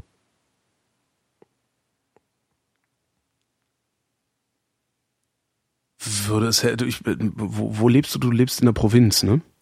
Ja, in einer kleinen Stadt so mit 35.000 Einwohnern in Münsterland. Ist das gut oder ist das schlecht für dich? Würde eine Großstadt dir besser tun? Weil du also auch stärker abgelenkt bist vielleicht? Ich bin schon ein Stadtmensch, aber so Großstadt wäre nix, wäre nicht unbedingt was für mich. Also ich war im Februar in Berlin für, drei, für ein Wochenende und das wäre mir echt schon zu groß. Also mhm. da würde ich, glaube ich, nicht so mit klarkommen, auch weil es einfach zu viel zu viele Eindrücke sind auf einmal. Das macht mir auch immer so ein bisschen ein Problem. Wenn zu viele neue Eindrücke auf mich einprasseln, dann komme ich da irgendwie nicht mehr richtig hinterher. Mhm. Wird das schlimmer, deine Erkrankung? Also ich, es ist eigentlich relativ gleichbleibend, aber das Problem ist, umso länger man das nicht behandelt, desto schlechter stehen die Chancen, dass man äh, geheilt werden kann. Mhm. Und bei mir ist jetzt lange Zeit nicht wirklich viel passiert. Warum nicht? Das hat verschiedene Gründe. Zum Teil, weil ich selber das noch nicht so verstanden hatte am Anfang, dass ich da wirklich was tun muss, weil es lief ja einigermaßen. Ich kam einigermaßen klar. Also ich kam nicht so weit klar, dass ich irgendwie eine Schule hätte machen können oder so, aber ich habe irgendwie so in den Tag reingelebt. Und ja, und man ist dann ja auch in der Pubertät. Du bist ja auch gerade erst raus.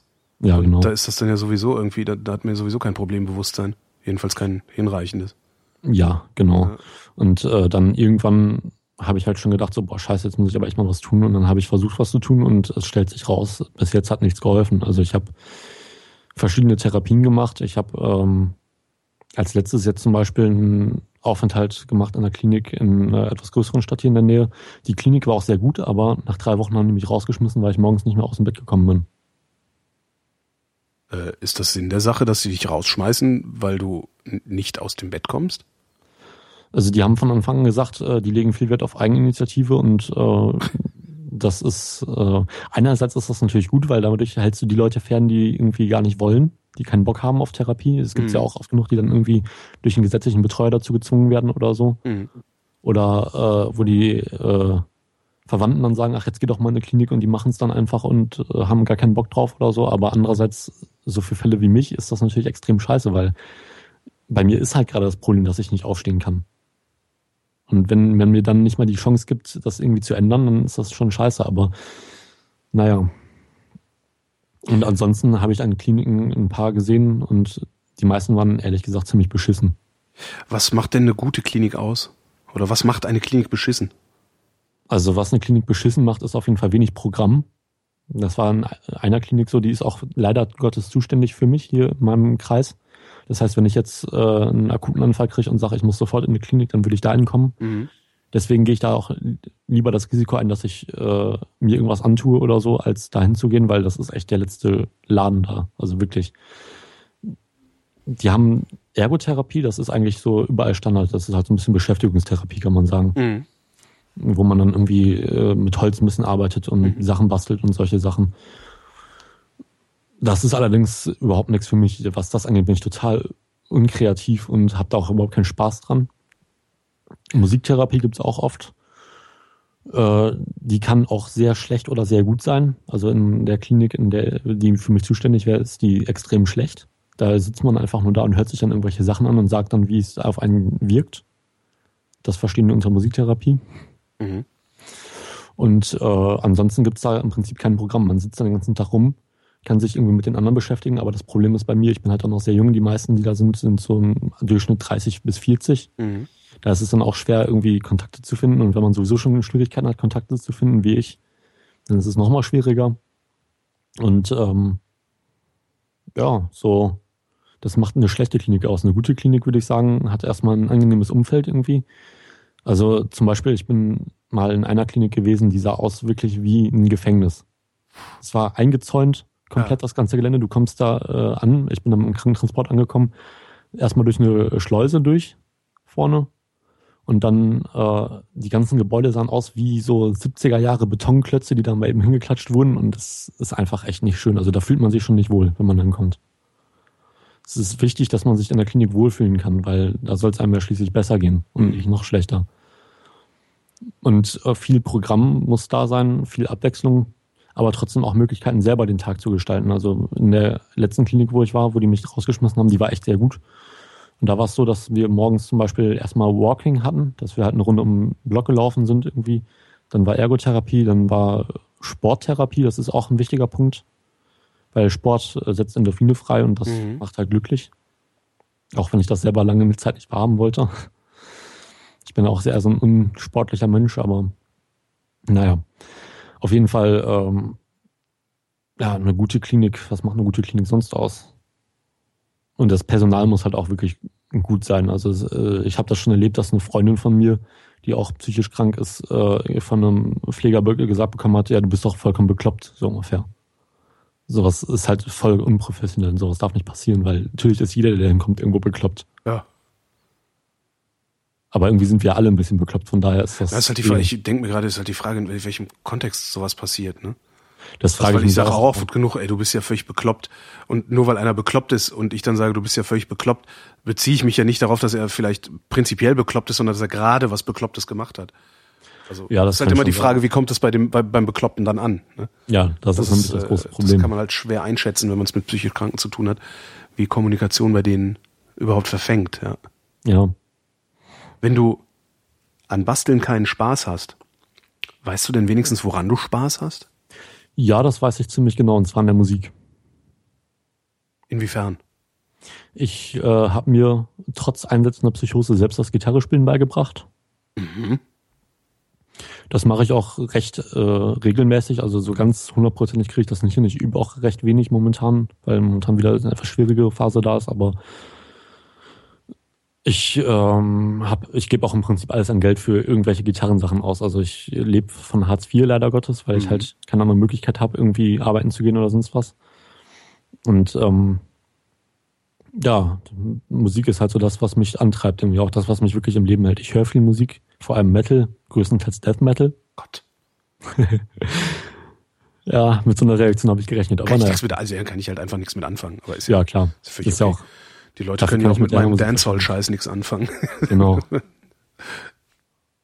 Ja, und ähm, Ich spiele auch in einer Band, mhm. beziehungsweise mittlerweile in ja, einer festen Band, einem Nebenprojekt und einem Soloprojekt, was ich jetzt vor kurzem gestartet habe. Und das kriegst du auch koordiniert? Also da, da hast du keine Antriebsschwäche? Die Antriebsschwäche zeichnet sich da im Prinzip dadurch aus, dass ich äh, es nicht schaffe, regelmäßiger zu üben. Also ich nehme mir das immer vor, jetzt äh, übe ich mal das Lied oder so. Mhm. Und dann mache ich das ein paar Stunden und dann war es das aber auch schon wieder. Dann mache ich das irgendwie nie weiter. Mhm. Es gibt so ein paar Sachen, wo ich dann wirklich äh, das so gerne möchte, dass ich dann, das dann doch schaffe. Wie zum Beispiel generell das Gitarre spielen erstmal anfangen. Das war echt schwierig, weil das ist halt erstmal ziemlich scheiße, weil man kriegt da keinen gescheiten Ton raus und nix. Und äh, es dauert schon eine Zeit, bis man da wirklich Spaß dran hat. Aber das habe ich echt äh, ganz gut durchgezogen. Und das mache ich auch immer noch sehr aktiv. Und ich stehe auch auf der Bühne damit. Das macht mir auch keine Probleme. Viele haben ja auch dann so Angst davor oder so. Das ist bei mir gar nicht so. Also ich komme da ganz gut mit klar. Ich komme dann auch richtig aus mir raus, also auf der Bühne. Mhm. Das ist sozusagen mein Ausgleich zu dem Ruhigen, was ich sonst habe. Also als ich das letzte Mal in der Klinik war, war das auch so, dass alle mich als sehr, sehr ruhigen Menschen empfunden haben weil ich halt auch im Kontakt zu Fremden erstmal relativ ruhig bin im Normalfall. Bei dir ist das jetzt eine Ausnahme. Wir sehen uns ja auch nicht. Genau, wir sehen uns auch nicht. Das ja. ist auch noch so ein Ding. Und äh, ich höre halt auch regelmäßig deine Podcasts, von daher kommst du mir wenigstens etwas bekannter vor. Aber wenn wir uns jetzt direkt gegenüber sitzen würden, würde ich wahrscheinlich ziemlich still da sitzen und nicht viel mhm. sagen.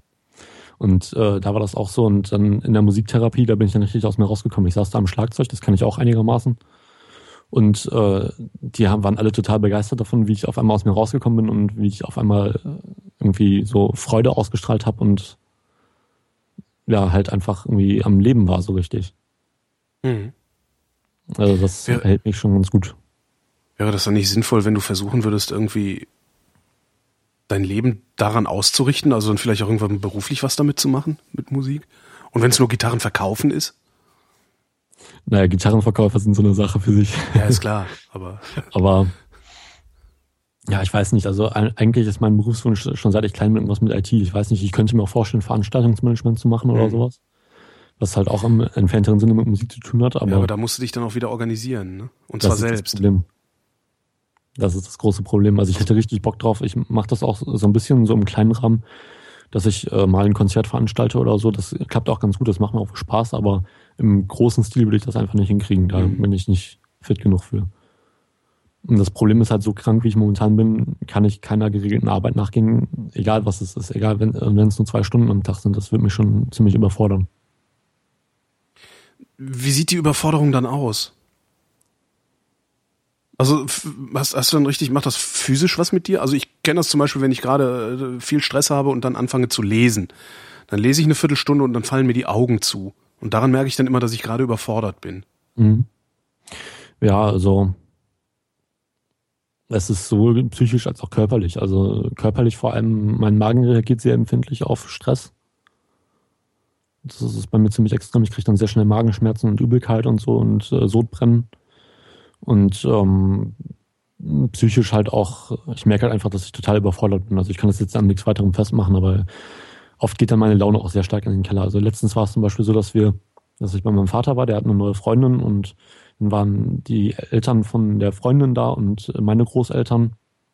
Und das war eine totale Überforderung für mich, weil ich habe die Eltern von der Freundin von meinem Vater erst irgendwie ein, zwei Mal gesehen, kann die nicht wirklich einschätzen und dann so viele Leute auf einen Haufen, das hat mich total überfordert. Also ich kann gar nicht zurecht. Mhm. Und äh, dann bin ich auch recht schnell wieder nach Hause gegangen. Habe auch überhaupt nicht viel gesagt und habe dann eben abgewartet, bis alles so durch war, was wichtig war und dann bin ich auch wieder nach Hause. Also so eine Überforderung, die ist bei mir ziemlich schnell da.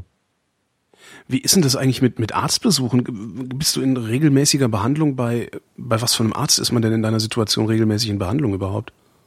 Psychiater? Äh, ja, Facharzt für Psychiatrie nennt sich das. Mhm da bin ich jetzt, da habe ich jetzt gerade einen Wechsel vollzogen, weil meine alte Ärztin war nicht so wirklich die tollste. Anders gesagt, sie hatte einfach keine Ahnung von dem Job. Mhm.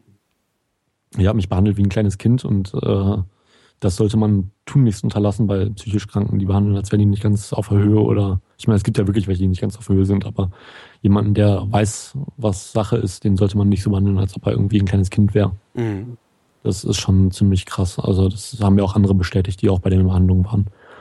Ja, und ähm, dazu gibt's halt noch so diverse andere Sachen, wo man sich melden kann. Also äh, natürlich äh, so ambulante Therapien, so Gesprächstherapien, Verhaltenstherapien, solche Sachen. Mhm. Ich versuche jetzt aktuell in äh, medizinische Reha zu kommen. Das wäre dann eine längerfristige Maßnahme. Das geht dann so ein halbes Jahr bis ein Jahr ungefähr. Da würde ich dann auch in so einer Wohngruppe wohnen halt und nur am Wochenende zu Hause sein. Mhm. Und da ist dann das Ziel halt auch, dass man wieder ein bisschen mehr Lebensqualität bekommt und mehr belastbarer wird und äh, wieder am Arbeitsmarkt teilnehmen kann, wobei das bei mir wahrscheinlich erstmal noch nicht der Fall sein wird, aber da geht es halt schon eher darum, dass man wirklich auch lebenspraktische Dinge dann wieder hinkriegt. Und das ist halt wesentlich längerfristiger, weil die meisten Psychotherapien oder die meisten stationären Psychotherapien, die gehen so sechs bis acht Wochen nur. Das mhm. ist halt so ein kurzes Intensivprogramm und dann geht man wieder nach Hause und muss das Gelernte dann irgendwie in die Tat umsetzen. Und das ist halt wirklich eine langfristige Begleitung, wo man dann regelmäßig auch äh, irgendwie Gespräche mit einem Psychiater hat und so weiter. Also mit einem Psychotherapeuten, muss man ja sagen. Und wo man dann auch eher mal hoffen kann, dass sich das Ganze dann auch in ein Verhalten überführt. Ja, über genau. so einen langen Zeitraum. Ne? Äh, was für lebenspraktische Dinge gehen dir denn ab? Das ist vieles. Also soziale Kontakte sind bei mir zeitweise schwer, zeitweise auch ganz einfach. Also es kommt immer ganz drauf an, wie ich gerade drauf bin. Mhm. Ich habe einen sehr großen Freundes- und Bekanntenkreis. Einfach weil ich halt viel auch auf Konzerte gehe und da viele Leute kennengelernt habe und so aber ich schaff's mir selten, mich bei denen zu melden oder mit denen wirklich was zu unternehmen und so.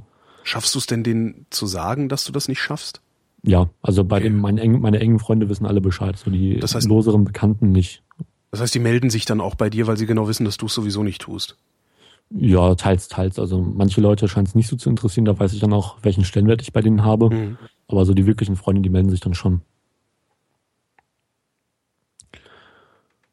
Ähm, ich gehöre zu den Leuten, ich gehöre zu den Leuten, die Suizid für eine legitime Entscheidung und einen, einen Akt von Freiheit eigentlich halten. Ähm, liege ich falsch?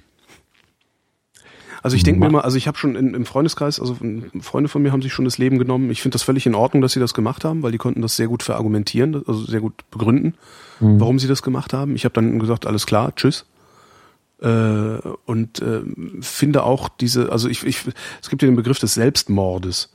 Und ich ja. äh, sage immer, ich möchte bitte nicht, dass das Mord heißt, weil letztendlich ist sich das Leben zu nehmen die einzige Freiheit, die wir haben als Menschen. Also ansonsten sind wir so frei nicht, wie wir uns das immer einbilden. Ähm, also, ist das ist das so eine romantische Verbrämung, weil ich das Problem nicht habe? Zum Teil hast du recht, aber zum Teil auch nicht. Also in manchen Punkten würde ich dir da widersprechen, weil es kommt immer darauf an, aus welcher Situation heraus du entscheidest, du möchtest nicht mehr leben. Wenn du krank bist, kann es durchaus sein, dass deine Krankheit dich so weit bestimmt, dass du gar nicht mehr selbst frei entscheiden kannst. Mhm. Dass du in deiner eigenen Entscheidungskraft so ja, der Krankheit unterlegen bist, dass du denkst, dass du sterben willst. Das ist bei mir zum Beispiel auch so. Wenn ich so eine richtig akute psychotische Phase habe, will ich sterben. Mhm. Und wenn ich die dann vorbei ist, dann bin ich froh, dass ich es nicht getan habe. Sehr froh sogar. Mhm. Und ähm, das ist halt immer so eine Sache. Wenn man jetzt sagt, so, wenn man einigermaßen, sagen wir mal, psychisch okay ist oder so halbwegs zumindest, man einen klaren Kopf hat und dann sagt, so, ich möchte nicht mehr leben, das Leben gibt mir nichts mehr, finde ich das auch legitim. Und finde ich sollte, und ich finde den Begriff Selbstmord auch sehr lächerlich, muss ich ehrlich sagen. Mhm. Aber es kommt halt immer auf die Situation drauf an. Also wenn jemand äh, sich umbringt, weil er eine schwere Krankheit hat, dann finde ich das schon eher scheiße, also eine schwere psychische Krankheit, weil es ist halt so eine Sache, vielleicht ist es von der Krankheit einfach sozusagen bestimmt und nicht ja. selbstbestimmt. Du würdest also erstmal davon ausgehen, dass wenn jemand den Wunsch hat, sich das Leben zu nehmen, dass das eigentlich gar nicht sein Wunsch ist, dass man mindestens intensiv ihn, ihn intensiv befragen sollte, bevor man das akzeptiert. Ja, was heißt intensiv befragen? Also es, wie gesagt, es kommt ja immer auf den Fall an. Wenn man hm, Na klar, also wenn, wenn mir jetzt jemand sagt, also ich, die, die Fälle in, in meinem Freundeskreis, äh, die beiden, die sich das Leben genommen haben, die waren halt äh, beide krank, äh, aber eben halt körperlich krank mhm. und haben gesagt, okay, es wird sowieso nur noch schlimmer, da ich keinen Bock drauf, ich gehe. Ja, das kann, ähm, ich, das kann ich gut äh, verstehen. Wo ich auch gesagt habe, ja, schade, dass du weg bist, aber äh, es ist nicht an mir, ähm, jetzt hier irgendwie ein Fass aufzumachen, nur weil ich jetzt zurückgelassen werde. Das halt darf nicht dein Problem sein. Darum habe ich halt gesagt, okay, mach's gut, hau rein. Ähm, Aber wenn jetzt jemand käme und sagen würde, so, ich habe hab mich jetzt dazu entschlossen, dass ich mir das Leben nehme, könnte ich ja auch hingehen und sagen, so, pass mal auf, Alter, äh, ich, ich helfe dir dabei, aber nur, wenn du die nächsten acht Tage jeden Tag auch noch dieser Überzeugung bist. Das wäre zum Beispiel eine Möglichkeit, dann zu sagen, okay, vielleicht hat er gerade einen Schub, gucken wir mal, ob der Schub irgendwann vorbei ist. Und ob er ja, immer noch eine, dieser Meinung ist. Das wäre eine Möglichkeit. So könnte man das durchaus machen. Also da, da wäre ich äh, voll mit einverstanden. Mhm. Ansonsten finde ich es halt äh, immer ziemlich schwierig, über sowas zu entscheiden, weil so eine Entscheidung ist halt wirklich endgültig. Ja. Da gibt es kein Zurück mehr. Genau. Das ist halt das Problem dabei, ja. Was wirst du als nächstes tun? Ja, wie gesagt, ich versuche halt in diese Reha zu kommen und dann mal schauen, wie es weiterläuft. Also momentan sieht es echt ziemlich düster aus bei mir. Wenn das nicht klappt, dann habe ich eigentlich so ziemlich alles durch. Dann könnte ich höchstens noch mal eine ambulante Psychotherapie machen, aber die wird meinem Problem einfach auch nicht gerecht, weil es ist so akut und so stark bei mir, dass das nicht wirklich viel bringen wird. Es wird vielleicht eine leichte Besserung geben, aber also realistisch gesehen ist die Chance, dass ich in den nächsten Jahren irgendwann wieder gesund werde, schätze ich die jedenfalls recht niedrig ein. Mhm. Das heißt, ich will, also ich gehe davon aus, dass ich damit mindestens Jahre, Jahrzehnte, wenn nicht sogar mein Leben lang leben muss mit dieser Erkrankung. Ich hoffe natürlich, dass es besser wird, aber und es sind schon alle Medikamente an dir ausprobiert worden, oder? Nein, längst nicht. Es gibt so viele Medikamente auf dem Markt. Ich habe bis jetzt auch nur eins gegen Psychosen genommen. Das mhm. hilft auch ganz gut, aber es hilft mir halt nicht in dem Maß, dass ich jetzt, äh, also es verringert im Prinzip nur diese extremen akuten Phasen, mhm. an denen ich dann bin. Und ansonsten bleibt alles gleich. Da äh, bin ich jetzt gerade dran, ähm, dass das noch umgestellt wird, dass ich demnächst mal ein anderes Medikament ausprobiere. Bleibt alles gleich im Sinne von, die Antriebsschwäche ist immer noch da. ja, genau. Das, Also als allernächstes steht wirklich ein Termin bei meiner Fachärztin an und dann werde ich mal gucken, dass ich andere Medikamente bekomme, weil die, die ich jetzt nehme, die bringen es irgendwie nicht so wirklich. Mhm. Das wird auch nochmal eine ganz schöne Umstellung, weil so Medikamente umstellen ist echt nicht gerade so angenehm. Okay, was, was passiert dann? Ja, die Nebenwirkungen sind ziemlich krass. Also die, die ich jetzt nehme, kann, können in den ersten Monaten sogar zum äh, plötzlichen Tod führen. Allerdings eher bei älteren Patienten. Mhm. Ich weiß nicht genau, wovon das liegt, aber irgendwie gibt es da wohl so Nebenwirkungen, vor allem bei älteren Patienten führen die häufiger mal zum Tod, deswegen verschreibt man die auch nicht bei älteren Patienten. Aber es kann schon sehr weitreichend sein, also von äh, Herz-Kreislauf-Störungen über Übelkeit, äh, Schwindelgefühle. Das habe ich zum Beispiel, als ich das letzte Medikament angesetzt habe, was ich jetzt noch nehme. Äh, zum Teil auch so Sachen, wo man gar nicht dran denkt, wie ungewöhnliche Träume. Das stand wirklich in einer äh, Packungsbeilage drin, die ich mal gelesen habe. Ungewöhnliche Träume. Ja. Und ich habe dann auch wirklich sehr ungewöhnliche Sachen geträumt. Also so total wirres Zeug irgendwie. Ich meine, ich träume sowieso immer wirres Zeug, aber das war noch kranker als sonst. So wie wenn man Fieber hat? Ich hatte noch nie so starkes Fieber, so, dass ich ja, ich habe sehr häufig aber. Fieber. Also immer wenn ich Erkältungskrankheiten habe, habe ich auch Fieber und dann träume ich wirr. Ja. Ich denke, das kann man wohl vergleichen, ja. Ja, und äh, zum Teil auch so Sachen wie äh, ja, so sexuelle Aktivität ist auch oft verringert. Ja, das kennt man von Psychopharmaka. Das ist anscheinend ist das so eine beliebte Begleiterscheinung. Ja. ja. Gibt es irgendwelche Hinweise auf, auf Ursachen deiner, deiner Erkrankung?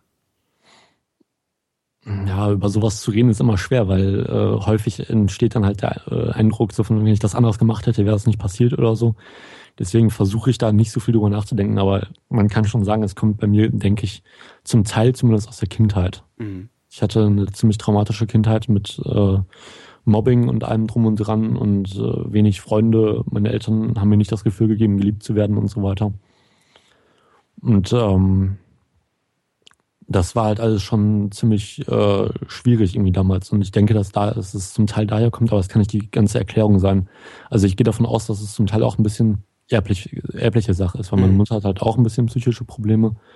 Und das liegt so ein bisschen bei uns in der Familie, habe ich das Gefühl. Mhm. Es ist äh, wissenschaftlich zumindest erwiesen, dass die Wahrscheinlichkeit einer psychischen Erkrankung zu erkranken höher ist, wenn das in der Familie schon verbreitet ist. Ja. Also ich schätze, es ist eine Mischung aus beiden. Das heißt, es gibt einen Teil, der mit einer ganz normalen Psychotherapie behandelbar ist und einen Teil, für den du wirklich heftige Medikamente brauchst.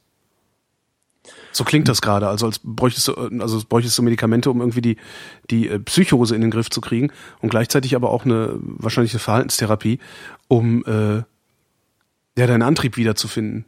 Also so, ja, das, so klingt das, das kann, irgendwie. Kann gut sein, ja. Also meine letzte Ärztin, die ich jetzt auch nicht mehr besuche, die meinte zum Beispiel, dass bei einer Psychose das völlig kontraindiziert wäre, wenn man eine Psychotherapie anfängt. Und deswegen mhm. wollte sie das auf gar keinen Fall. Und da habe ich auch mir gedacht, was ist das denn für ein Schwachsinn? Wie soll ich denn sonst lernen, damit umzugehen, zum Beispiel mit der Krankheit? Genau. Und solche Sachen. Also deswegen habe ich die dann auch letztendlich gewechselt, weil das ging gar nicht mehr. Ja, Mensch. Ja. René, äh, haben wir noch irgendwas vergessen? Pff, irgendwas vergessen. Bestimmt, ne? Ja, wir haben bestimmt eine ganze Menge vergessen. Da gibt es so viel zu erzählen über psychische Krankheiten. Eine Sache, die mir noch sehr im Herzen liegt, ist die ja. öffentliche Meinung. Also die öffentliche die ist katastrophal. Wahrnehmung. Ja. ja, das finde ich unglaublich. Also zum Psychiater, also zum also zu, zur Psychotherapie oder zum Therapeuten, zum Psychiater gehen nur die Verrückten. Das habe ich nicht nötig. Genau. Jeder, der das hat, soll sich mal nicht so anstellen. Äh, früher hat das ja auch niemandem was ausgemacht. Ja, das finde ich unmöglich. Mhm. Und dann aber gleichzeitig diese Betroffenheit, wenn sich dann jemand berühmt ist, das Leben und rauskommt, dass er eine psychische Krankheit hatte, wie zum Beispiel bei Robert Enke. Ja. Ich verstehe heute nicht, warum so viele Leute dem nachgetraut haben. Ich hätte es cool gefunden, ich hätte äh, Respekt für ihn gehabt, wenn er in die Öffentlichkeit gegangen wäre, gesagt hätte, Leute, ich habe Depression ja. und weitergelebt hätte. Aber so wie er es gemacht hat, finde ich das einfach nicht akzeptabel. Mhm. Ich finde es nicht akzeptabel, dass so viele Leute dann auf einmal da meinen von wegen, oh Gott, oh Gott, oh Gott, das ist ja so schlimm aber äh, nehmen sich jeden Tag tausende Leute das Leben und, äh, und das interessiert keine Sau so ungefähr. Mhm. Also das finde ich schon irgendwie eine ziemlich krasse Doppelmoral. Kann ich denn eigentlich irgendworan erkennen, dass ich es mit einem Depressiven oder überhaupt mit einem psychisch Kranken zu tun habe? Also ich erkenne Borderline-Persönlichkeitsgestörte. Die erkenne ich, weil ich auf eine bestimmte Weise, also Borderliner triggern in mir ein bestimmtes Verhalten. Und dieses Verhalten zu erkennen, habe ich gelernt. Das heißt, ich bin in der Lage, mittelbar, also implizit sozusagen, äh, oder über Bande Borderliner zu erkennen. Und zwar sehr zielsicher. Ähm, gibt es irgendwelche Zeichen, an denen ich sonst irgendwie psychisch Kranke erkennen kann? Einen Depressiven zum Beispiel? Also woran könnte ich erkennen, dass du krank bist? Das erkennst du in den meisten Fällen nicht, weil viele Kranke halt auch so es geschafft haben, ihre Fassade aufzubauen, dass man da nicht wirklich hintergucken kann. Ist bei mir genauso. Ich habe auch eine Fassade aufgebaut, wenn ich rausgehe oder so. Wie sieht die aus, die Fassade? Ja, ich kann, also einige Leute, denen ich das im Nachhinein erzählt habe, dass ich halt krank bin, die haben gesagt, boah, das hätte ich mir niemals vorstellen können. Du bist so, du wirkst doch so glücklich und so lebensfroh und machst so viel und so weiter. Obwohl ich eigentlich nicht viel mache, aber die haben das halt nicht so wirklich mitgekriegt. Aber man denkt das von mir halt nicht, weil ich ähm, gerade im Umgang mit also ich habe ein Problem damit, Menschen kennenzulernen, aber wenn ich sie einmal kenne, dann ist das kein Problem mehr für mich. Dann kann ich mit denen auch sehr offen reden und Spaß haben und lachen und so weiter. Und oft haben Leute dann ja das Bild im Kopf, dass so psychisch Kranke einfach immer scheiße drauf sind und so weiter. Ja, entweder sie rennen durch die Gegend und beschimpfen ihren imaginären Freund oder sind den ganzen Tag am Heulen. Ja, genau. Ne? Mhm. Und deswegen vermutet man das halt bei vielen Leuten nicht. Und es ist so verbreitet, es äh, also ich glaube, irgendwie jeder Dritte erkrankt in seinem Leben in Deutschland einmal an einer psychischen Krankheit oder so mhm. oder irgendwie sowas. Es ist so verbreitet, äh, es ist, glaube ich, echt schwer, das wirklich zu erkennen. Wobei Borderliner erkenne ich auch ganz gut an, ihrem, an den Verhaltensmustern. Mhm.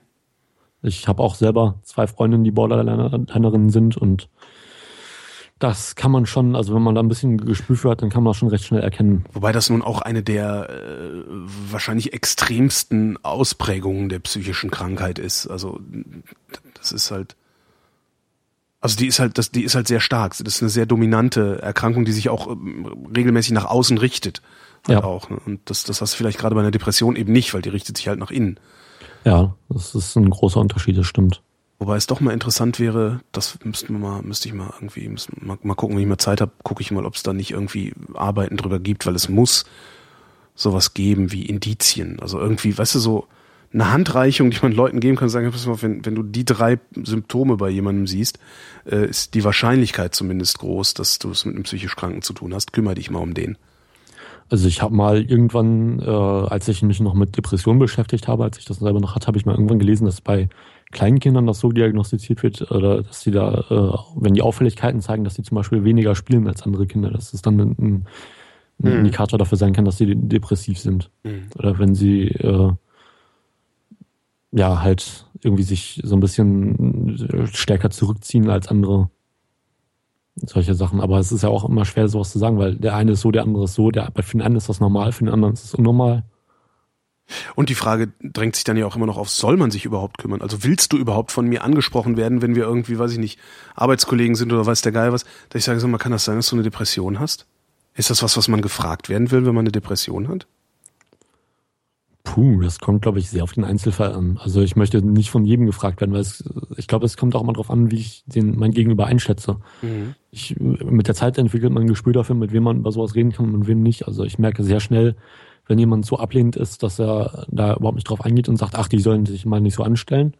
Das merke ich ziemlich schnell und äh, wenn jemand da so ein bisschen ein Gespür für hat, dann merke ich das auch recht schnell und dann entscheide ich dann halt je nachdem, wie ich mit dem umgehe. Aber jetzt so generell sagen, so von dem oder ich möchte darauf nicht angesprochen werden, könnte ich jetzt nicht sagen. Das ist halt sehr personenabhängig. Und ich frage mich halt gerade, jetzt, äh, angenommen, ich mache das jetzt einfach, ich jetzt renne jetzt halt rum und sage jedem, wo ich denke, du hast eine Depression, frage ich mal, kann es sein, dass du eine Depression hast? Was mache ich denn eigentlich, wenn er sagt, ja, habe ich? das Was ist machst eine gute du dann? Frage. Genau. Was machst du dann? Dann hast du die Kacke am Dampfen. Genau, weil kann ich dir irgendwie helfen? Natürlich kannst du das nicht. Vollidiot. ich meine, wie, wie hilft man jemandem, der eine Depression hat?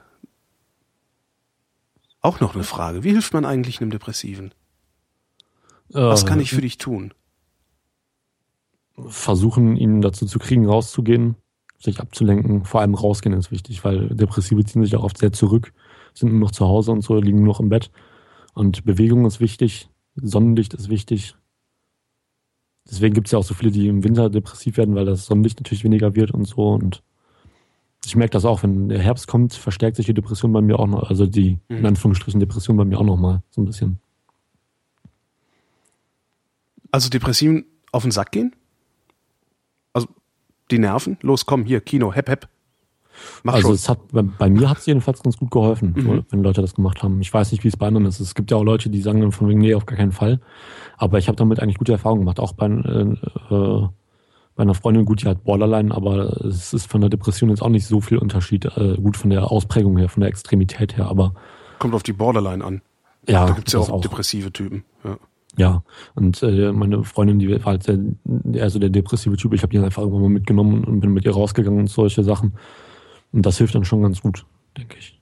Ja, manchmal muss man die Leute zu ihrem Glück zwingen. Genau. So Klingt irgendwie aus. banal, aber vielleicht ist das äh, einer der Tricks, die man da anwenden könnte. René, ich danke für das Gespräch. Ja, ich danke dir auch. Das war mal wieder sehr erhellend. Und einen schönen Abend noch. Jo, danke gleichfalls. Tschüss. Tschüss.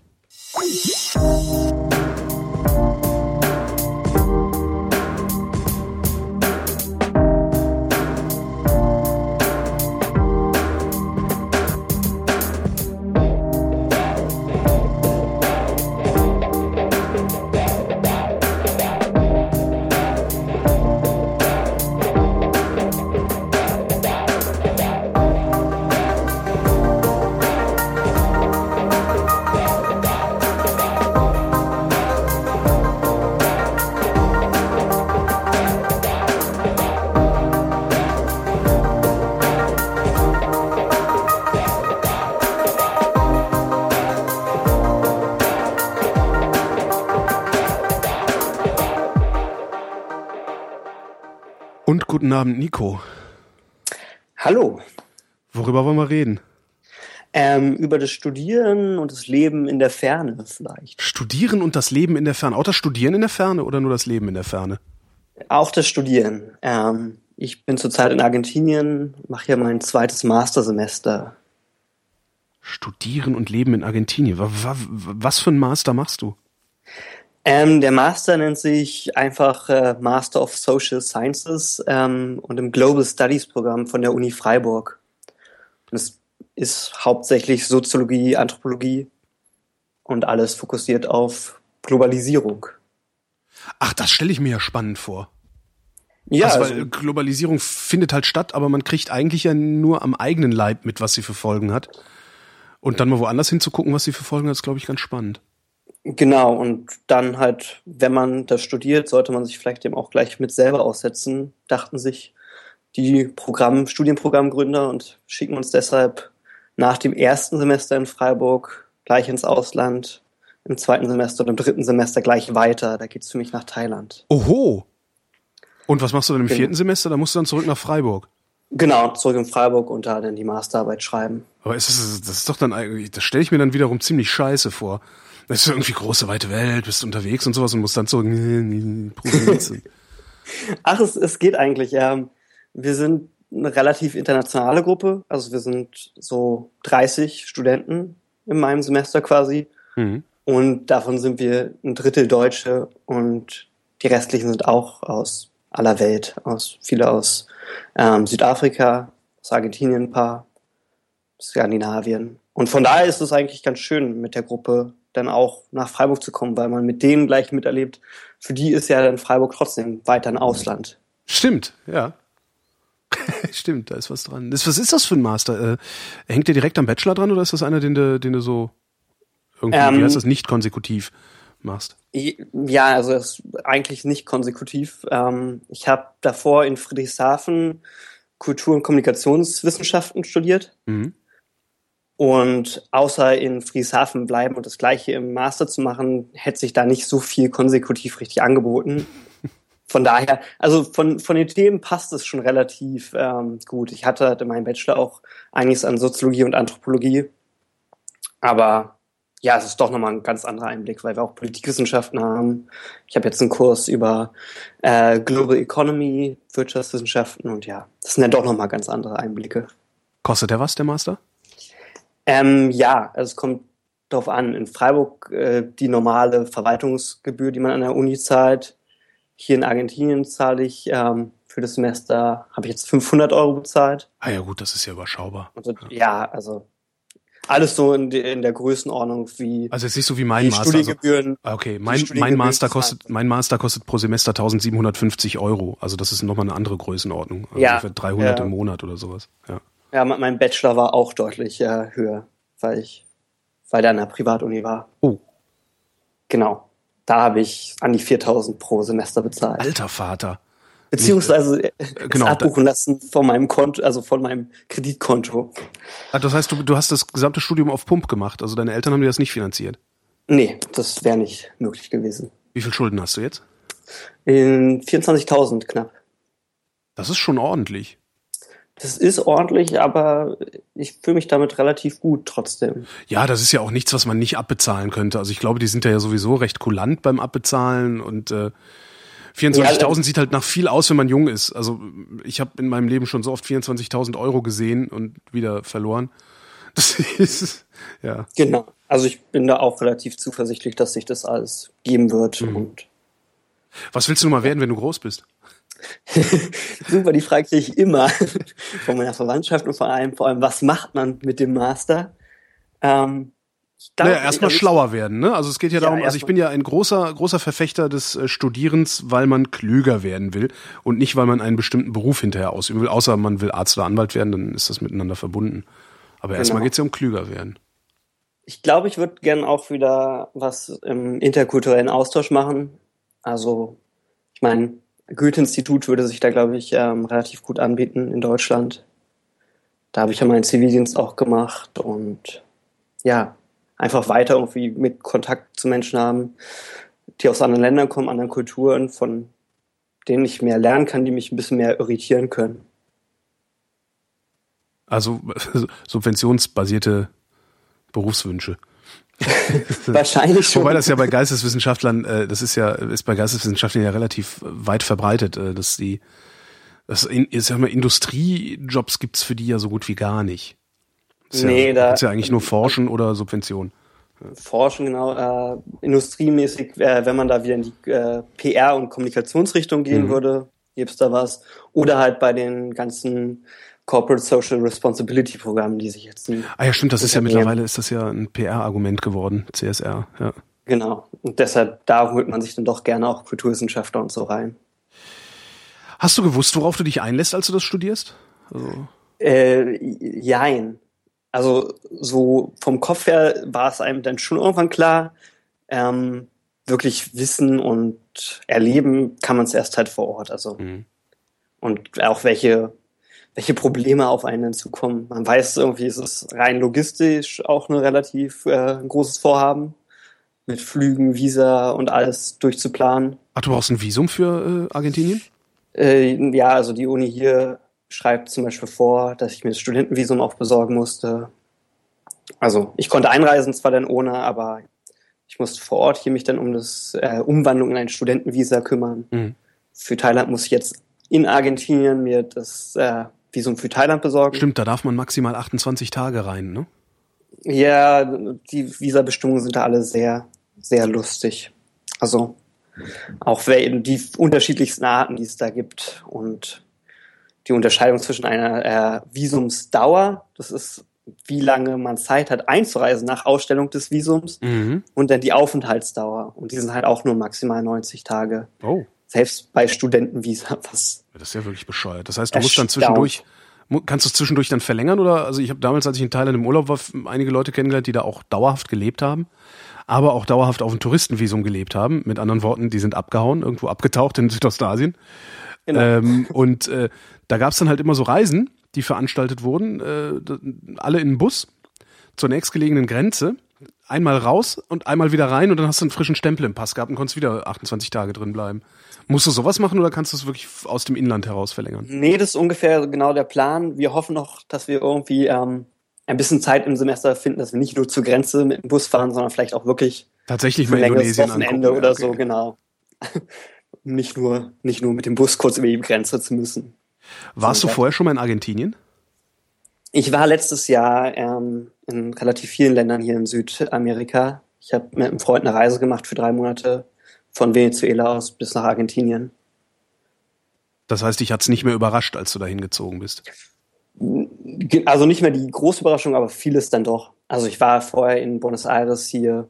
Letztes Jahr war ich fünf, sechs Tage hier. Mhm. Das heißt, ich kannte so die paar Touristensachen, aber ist dann doch nochmal ganz was anderes, wenn man hier einfach nach ein, zwei Monaten jetzt hier gelebt hat und den Alltag mitbekommt. Wo wohnst du da? Wie wohnst du? Ich wohne zusammen mit äh, quasi einer WG mit einem Argentinier und einer Venezuelanerin.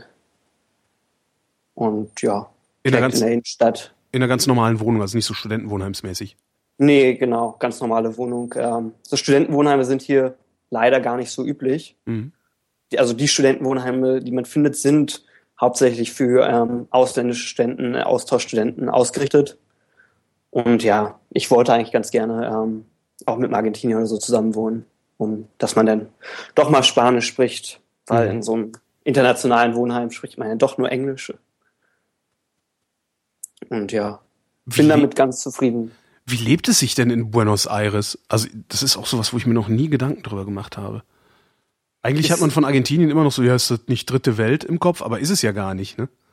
Nee, gerade Buenos Aires ist halt rein vom Aussehen der Stadt auch noch äh, relativ europäisch. Also sehr viel dieser ähm, alten Kolonialbauten und zwischendrin immer wieder ähm, so eher typisch lateinamerikanische Bauten, aber ähm, gerade von der Reise im letzten Jahr kann ich sagen, dass da Buenos Aires noch sozusagen das europäischste ist, was man hier findet oder was ich gesehen habe. Von daher ist es nicht so der Riesenschock, aber es ist halt schon ein Unterschied, weil mit Englisch kommt man hier nicht überall wirklich weiter. Also es gibt viele Leute, viele Orte, wo man schon Spanisch sprechen muss, zumindest ein bisschen, um das zu bekommen, was man möchte. Oder? Jetzt ist glücklicherweise Spanisch nicht ganz so schwierig. Ne? Was zirpt denn da eigentlich bei dir? Hast du irgendwie einen Vogel? Nee. Irgendwas zirpt, weiß der Geier. Irgendwas zirpt. Ja, dann ist es die Leitung. Ähm, woran, genau. ich, ich gucke gerade auf meine Notizen vom letzten Gespräch und lese Mangel. Woran mangelt es dir? Gibt es irgendwas, ähm, was da fehlt? Weil es ja immer deutsches Brot und Leberwurst gibt's hier nicht. Aber jetzt sind da ja die ganzen Nazis sind ausgewandert. Das heißt, eigentlich müsste es das da überall geben, oder? Das ist das, ist das Schöne. Ähm, deutsches Brot war wirklich eines der ersten Sachen, ähm, was uns, also auch den paar anderen Deutschen, die mit mir hier studieren, gefehlt hat. Ach. Ja. Und was man dann halt auch, ist ja immer so, äh, in der Ferne lernt man auch wirklich äh, das Nahe und das ähm, Zuhause schätzen, mhm. was man sonst immer denkt. Hier gibt es aber tatsächlich ähm, einfach eine, äh, eine Hausbrotkette, also sie nennt sich Hausbrot, sind mhm. irgendwie zehn Läden über ganz Buenos Aires verteilt, die deutsches Brot anbieten und auch gar nicht so teuer. Mhm. Und ja, alle paar Wochen pilgern wir dann dahin, decken uns ein, aber ja, sonst fehlt eigentlich gar nicht so viel. Ich meine, wir haben, also ich bin sehr froh, dass in einer Zeit zu leben, wo Technologie so fortgeschritten ist. Ich habe gestern gerade erst wieder meine Oma auf ihrem Festnetztelefon per Skype angerufen und bin danach immer erst doch wieder sehr fasziniert, dass das geht. Mhm. Das, also auch, dass wir jetzt telefonieren. Fünf Stunden entfernt, zeitlich, tausende Kilometer. Ach so, wie viel Uhr ist denn gerade bei dir? Bei mir ist es 21.24 Uhr. Bei mir ist es 16.24 Uhr, also wirklich hm. vier, fünf Stunden. Und dass man trotzdem halt anrufen kann und sehr gut Kontakt sozusagen auch zur Familie und zu Freunden zu Hause halten kann, obwohl man so weit entfernt ist. Trotzdem du ja schon mal in Buenos Aires warst, trotzdem du schon mal in Südamerika warst, es gibt ja immer was, was man dann doch wieder erwarten findet. Also was hast du erwartet und was hast du dann vorgefunden? Ähm, ich habe ich hab von Buenos Aires halt doch ein relativ äh, geordnetes Bild gehabt und muss feststellen, dass doch vieles ähm, sehr anders ist und dass es politisch, also gerade politisch doch weitaus linker ist, als ich dachte. Also die Regierung hier in Argentinien ist sehr links ähm, ausgerichtet und macht auch relativ ähm, restriktive Wirtschaftspolitik hier und gerade Währungspolitik, was wir ähm, kennengelernt haben. Zur Erklärung, ähm, die Argentinier dürfen nur einen bestimmten Prozentsatz ihres eigenen Einkommens in Fremdwährung umtauschen. Mhm. Das heißt, sie können sich nicht einfach, wenn sie selber reisen wollen, so einfach Dollars oder Euros besorgen, was dazu geführt hat, dass es äh, einen Schwarzmarkt für Dollars und Euros gibt. Mhm. Was dazu geführt hat, dass wir alle mit relativ viel Bargeld hier angereist sind und jetzt immer auf den sogenannten blauen Märkten, wie es hier heißt, äh, Geld umtauschen. Wie viel besser ist der Kurs da? Äh, sehr viel besser. Ähm, offiziell kriegt man für ein Euro hier 7,2, 7,3 Pesos. Mhm. Und als wir hier ankamen, haben wir 10 Pesos für einen Euro bekommen. Und inzwischen ist es schon bei 12,2 Pesos. Also es steigt auch rapide. Wofür ist das ein Zeichen? Ähm, für wirtschaftliche Probleme halt doch hier immer wieder und ähm, dass es immer noch einen höheren Bedarf an ausländischer Währung einfach gibt. Weil die kein Vertrauen in ihr, weil die kein Vertrauen in ihre eigene Währung haben? Das einerseits. Ich meine, hätte ich ähm, auch nicht nach der Nummer, die damals äh, unser ehemaliger Bundespräsident Köhler in Argentinien angerichtet hat, äh, oder zumindest wo er geholfen hat, das anzurichten, den Staatsbankrott damals. Ja. Das, das, äh, danach hätte ich auch kein Vertrauen mehr in meine Währung, glaube ich. Na, wir hatten auch alle zu, als wir ankamen, zum Beispiel die Idee, meinten wir, oh, wir haben so viel Geld mit, hm, wir wollen es nicht zu Hause haben, wir machen ein Bankkonto auf ja. und packen das darauf, wo unsere zwei argentinischen Kommilitonen ähm, ein bisschen anfingen zu lachen und meinten, ja, Bankkonten sind auch nicht das, was ihr in Deutschland als Bankkonten ja. kennt. Das heißt nicht, dass da nicht auch mal Geld verschwindet. Wie, jetzt auch jetzt immer noch oder auch in. Anscheinend.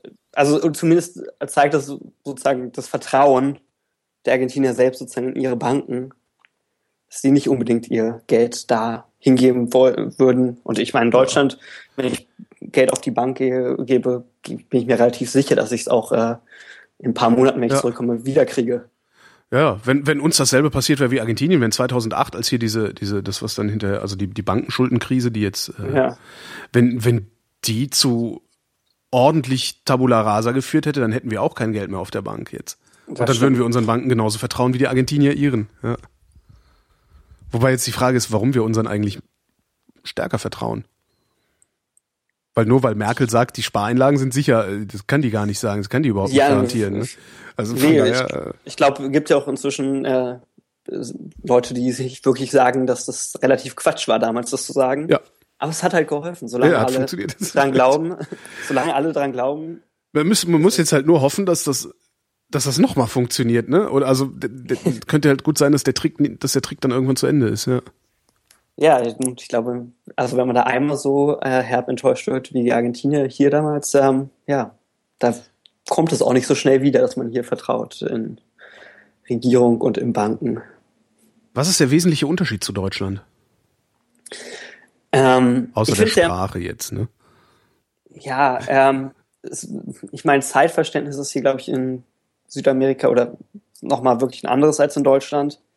Ähm, in Deutschland ist man ja doch sehr, also dies, wirklich dieses uralte Klischee, ist man ja doch irgendwie so eine gewisse Pünktlichkeit ähm, sozusagen sich vornimmt oder auch erwartet von anderen, mhm. wenn man trifft. Ähm, und hier sind halt so eine Viertelstunde bis halbe Stunde durchaus äh, sehr flexibel, wenn man sich verabredet.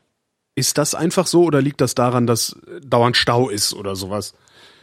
Also es liegt auch natürlich, dass man vielleicht nicht ganz so gut planen kann, sozusagen mit Stau, mit äh, öffentlichen Verkehrsmitteln. Aber es ist auch so zu einer Mentalität geworden. Also auch wenn man mit Leuten zusammen ist, mit äh, Argentinien und man denkt so, ah, wir sollten doch jetzt mal langsam los, damit wir pünktlich ankommen. Es ist einfach ruhig, tranquilo, tranquilo. Ähm, es macht ja, also es ist ja egal, ob man jetzt genau da ist oder zehn Minuten später. Es ist einfach nicht so eine hohe Bedeutung wird dem beigemessen, wie bei uns in Deutschland, glaube ich. Wie lange hast du gebraucht, um dich dran zu gewöhnen? Ah, das ist doch so ein Monat, also und wirklich gewöhnt, also man akzeptiert es, aber ähm, auch da merke ich äh, immer noch, wie sehr man doch geprägt ist von dem Land, wo man aufwächst. Man hat es innerlich trotzdem so drin. Also mir würde es auch, ich müsste es mir wirklich sehr vornehmen, um eine halbe Stunde zu spät zu kommen, wenn mich nicht irgendwas zwischendrin auffällt. Mhm. Also weil irgendwie doch so ein so ein innerliches Moment kommt, ja, dass wir, man denkt so, ja. jetzt muss man los. Wir haben halt nicht gelernt, uns zu vertrödeln. Ne? Ja. Weil das muss man wahrscheinlich auch lernen. Ja. Genauso, also wenn man jemand auf der Straße trifft, dann wird halt auch erstmal mit dem geredet, auch wenn man halt eigentlich zu jemandem anderen geht, der mhm. gerade auf einen wartet, wo ich in Deutschland sagen würde, äh, ich muss jetzt weiter, äh, ich rufe dich mal an und ja. dann lass uns wann anders treffen. Ja, kenne ich. Also ich habe ich habe halt einen Nachbarn, mit dem verquatsche ich mich auch ständig. Also das ist, ich kann das ungefähr, also und ich glaube, wenn das immer so wäre mit allen, ja, dann wären wir insgesamt ja. entspannter. Äh, der Chat sagt, das Wichtigste im Ausland ist doch die Frage, haben die Kloschüsseln oder gibt es da nur ein Loch? Nein, sie haben Kloschüsseln. Mhm. Ähm, und auch ähm, der Vorteil, dass man hier auch wirklich ähm, das Klopapier ins Klo werfen darf. Ja Stimmt, das ist ja nicht überall so. Ja. Überall hier so in Südamerika ist ähm, und das schätze ich doch dann sehr, weil das sind ja doch immer so die Momente, wo man seine eigene kulturelle Toleranz sehr, sehr zur Grenze getrieben wird. Ja. Ähm, ja, stimmt, das ist, ja, ja, es gibt Länder, in denen wirft man das in einen Papierkorb neben dem Klo. Der daneben steht. Und, ja, und fragt sich, aber da ist doch meine Kacke dran. Das ist schon, ja, ist schon hart, ja. Ja, und die gucken einen ganz äh, entgeistert an, dass man es reinschmeißen will, weil das ja eigentlich relativ unumgehlich das Klo verstopfen würde. Und nee, eigentlich ja nicht. Das ist ja der, das Klopapier ist ja extra so designt, dass es sehr schnell ausflockt und eben nicht verstopft. Das ist ja noch der ja, Witz dabei. Wobei dann halt bei so winzigen äh, äh, äh, Gartenschlauchleitungen wie in Griechenland beispielsweise, ist es ja auch oft so, ähm, da glaube ich hilft gar nichts. Also das ist eh genau. Ja. Und dann sagen die äh, lieber in dem Papierkorb daneben, als wenn die ganze Suppe hier ähm, uns durch die ja. Wohnung schwimmt. Ja, ja,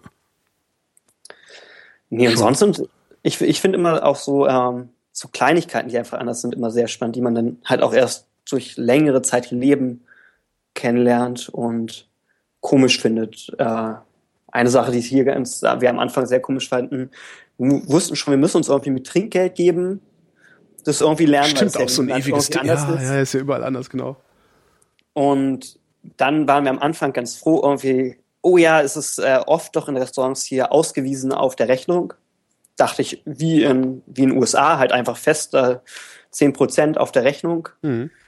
Um dann irgendwann zu lernen, dass die ähm, dann doch so zwei Arten von Trinkgeld haben. Also das eine auf der Rechnung ist eigentlich nur eine Servicegebühr in, ähm, pro Tisch, pro Person. Mhm. Aber es ist nicht das Geld, was wirklich ähm, der Kellner oder so bekommen würde. Mhm sondern die erwarten dann doch nochmal äh, ein extra Trinkgeld. Wie viel?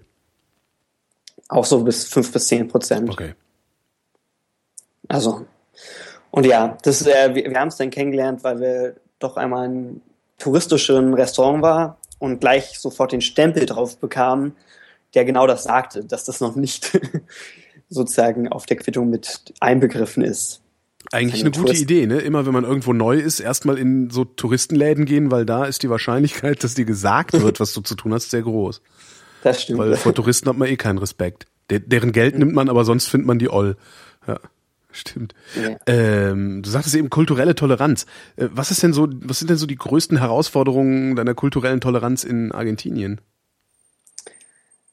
es ist, es ist doch oft ähm, so dieses, was einem am Anfang überhaupt gar keine Probleme macht, weil man sich da relativ äh, leicht mit arrangieren kann. Aber irgendwann so eine Frage von Effizienz oder äh, Ordnung oder so, dass man auf ein Polizeirevier kommt und zehn Leute stehen da und einer bearbeitet die aktuellen Sachen. Mhm. Und man sich fragt, so, warum stehen da jetzt neun und dürfen miteinander Pläuschen halten? Und einfach, warum müssen die gerade nicht arbeiten? Und ja, irgendwie dieses, so, dann mit der Zeit merkt man dann, ja, vielleicht ist, ist es halt auch ein anderes, ähm, eine andere Lebenseinstellung. Also ich meine, wir haben halt doch oft so ein Denken von Effektivität und wenn jetzt hier alle schnell durcharbeiten könnten, dann wären die auch schneller zu Hause und die sagen sich, nee, wir machen halt lieber auch zwischendurch mehr Pausen mhm. und nehmen uns Zeit, äh, um mit Kollegen uns zu unterhalten und so. Das ist da immer. Dafür bin, war ich sehr überrascht, ähm, wie viel und wie oft hier Leute sich anstellen und Schlangen bilden. An Bushaltestellen werden hier ganz ordnungsgemäß Schlangen gebildet. Mhm. Stellt sich jeder hintereinander an, so wie er dort antrifft. Und es darf auch wirklich, äh, also wenn man da die Reihe sozusagen äh, nicht respektieren würde, gibt es großes Aufschrei. So, selbst wenn das, die Oma sich vordrängelt, weil Omas drängeln sich ja immer gerne mal vor, weil die Angst haben, den Bus nicht mehr rechtzeitig zu besteigen. Ja, da, da, da kommen dann schon, glaube ich, die kritischen Blicke. Ja, immerhin. Also, also was oft halt passiert ist, ähm, dass sich Typen halt äh, zwar einreihen mhm. und auch ganz äh, ordnungsgemäß anstellen, aber dann, wenn der Bus da ist, erstmal alle Frauen vorlassen. Ah ja. Ach, sowas finde ich ja nett, sowas Höfliches. Ja. Also ich, ich war halt sehr verwundert, äh, weil das dann genau der sozusagen die Umkehr ist von Deutschland, was als sonst sehr geordnet wahrgenommen wird. Mhm. Und an den Bushaltestellen äh, machen wir den Kampf des Stärkeren. Ja, genau. Was, äh, was würdest du denn, also was ist besser in Argentinien? Was wirst du mitnehmen? Welchen kulturellen Einfluss wirst du mitnehmen und behalten und bewahren? Ich glaube wirklich, ja, ja, halt doch vielleicht die, auch äh, bisschen gelassener. Gelassenheit, ne? Ja. ja. Und ähm, ich, ich mag äh, durchaus den, den Tagesablauf hier, also deren Zeitvorstellung. Es ist alles etwas später. Mhm. Frühstück, Frühstück wird nicht so wichtig genommen. Ähm, und Abendessen ist halt ähm, vor neun, zehn Uhr abends nicht denkbar. Mhm. Da sind wir halt auch am Anfang auch äh, immer wieder. Äh, 18 Uhr, wo gibt's denn hier was? Genau. Ja, oder also wenn man dann in die Restaurants reinläuft und äh, schon von der, von der Karte sozusagen das Abendessen bestellt, wird man schon etwas komisch angeguckt. Mhm. Nach dem Motto, äh, der Küchenchef ist doch noch gar nicht fertig mit den Vorbereitungen. Aber das ist irgendwie ganz interessant. Also alle Leute, die länger als, ich sag mal so diesen 14 Tage äh, Urlaub oder drei Wochen Urlaub in irgendeinem anderen Land waren, in dem Zeit anders wahrgenommen oder mit Zeit anders umgegangen wird, sagen, ja, die Gelassenheit fand ich toll, die würde ich gerne mitnehmen. Selbst mir ist das passiert. Ich war das längste, was ich äh, weg war, äh, waren 28 Tage Thailand, also ein komplettes Touristenvisum. Ja. Und in Thailand ist es halt, ich glaube, was du beschreibst, ist ja noch harmlos. In Thailand ist es halt richtig krass. Also was ich da an Effizienzverlusten gesehen habe, das, da, da, da schlage ich heute noch die Hände über den Kopf zusammen. Gleichzeitig hat aber auch einfach dieser vierwöchige Urlaub gemacht, dass ich ja tatsächlich mich, ich weniger hektisch bin. Also ich bin sicherlich immer noch so ungeduldig, wie ich vorher war, aber ich bin in meiner Ungeduld weniger hektisch. Ich gehe langsamer, ich äh, gehe vielleicht auch mal zehn Minuten früher los oder so. Also das ja. und, und das ist über zehn Jahre her, dass ich da war. Also das hat wirklich geholfen. Es scheint scheint auch vielleicht sogar so eine deutsche Sehnsucht zu sein nach ein bisschen mehr Gelassenheit. Das ist halt ähm, auch ganz speziell merkbar hier bei dem öffentlichen Nahverkehr ähm, aus Deutschland ist man ja gewohnt, man geht zur Bushaltestelle, guckt auf den äh, tollen Fahrplan, genau. der einem zeigt, wann, wann genau der Fünf-Minuten-Takt äh, ankommen soll des Busses. Wobei ich lebe in Berlin, da sind die Busse nie pünktlich. Also von daher. Ja, okay. ich, ich, ich komme ursprünglich auch aus Berlin. also ich habe so eine Seiten, Seitenbuslinie. Also die Hauptbusse, die gehen immer noch, aber die Seitenarme, da, da ist hat so. Die kommen früher oder später. Genau, genau. ich mache da so auch so, ich nehme da so die Afrika-Haltung ein. Irgendwann kommt ein Bus. Aber, aber das habe ich hier halt auch gelernt. Es ist eigentlich völlig egal, bei so einem fünf oder zehn Minuten Takt zu wissen, wann der Bus kommt, wenn man weiß, dass er irgendwie alle zehn Minuten kommt. Mhm. Man geht einfach zur Haltestelle und wartet. Ja. Und irgendwann kommt er schon. Und ähm, das Busliniennetz ist hier sogar relativ ähm, gut ausgeprägt. Es gibt ähm, ein sehr schönes Büchlein, das man hier an jedem Ki äh, Kiosk bekommt, in dem man nachvollziehen kann, ähm, dann quasi Karten von Buenos Aires drin. Man sucht sich immer das Planquadrat, wo man ist, raus und wo man hin möchte Mhm. und kann damit relativ schnell rausfinden, welche Buslinie man nehmen kann. Ach, sowas ist ja praktisch praktisch. ist. Ja. Sowas Ja. gibt's hier ja leider gar nicht so richtig. Mit Bussen ist Berlin irgendwie ein bisschen komisch. Was führt dich Ja. denn aus Berlin weg äh, in die Provinz zum Studieren? Ja, ähm, damals zum Bachelor wirklich nach Friedrichshafen an dem Bodensee äh, das Studium und die Uni, die mir einfach sehr gefallen hat, das Konzept. Welche war Beziehungsweise ich das? Das ist die Zeppelin. Ah, Zeppelin, okay. Hm? Genau. Ähm, Moment, sind das nicht die einzigen, die noch ein Diplom anbieten?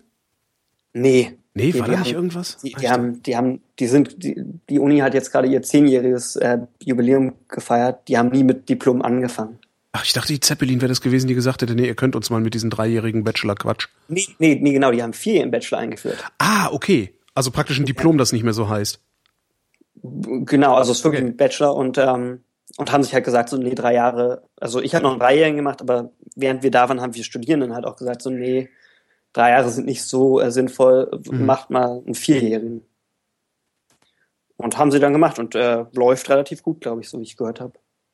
Hat dir das wehgetan, Berlin zu verlassen? Weil ich kenne praktisch keine Berliner, die es länger außerhalb Berlins ausgehalten haben.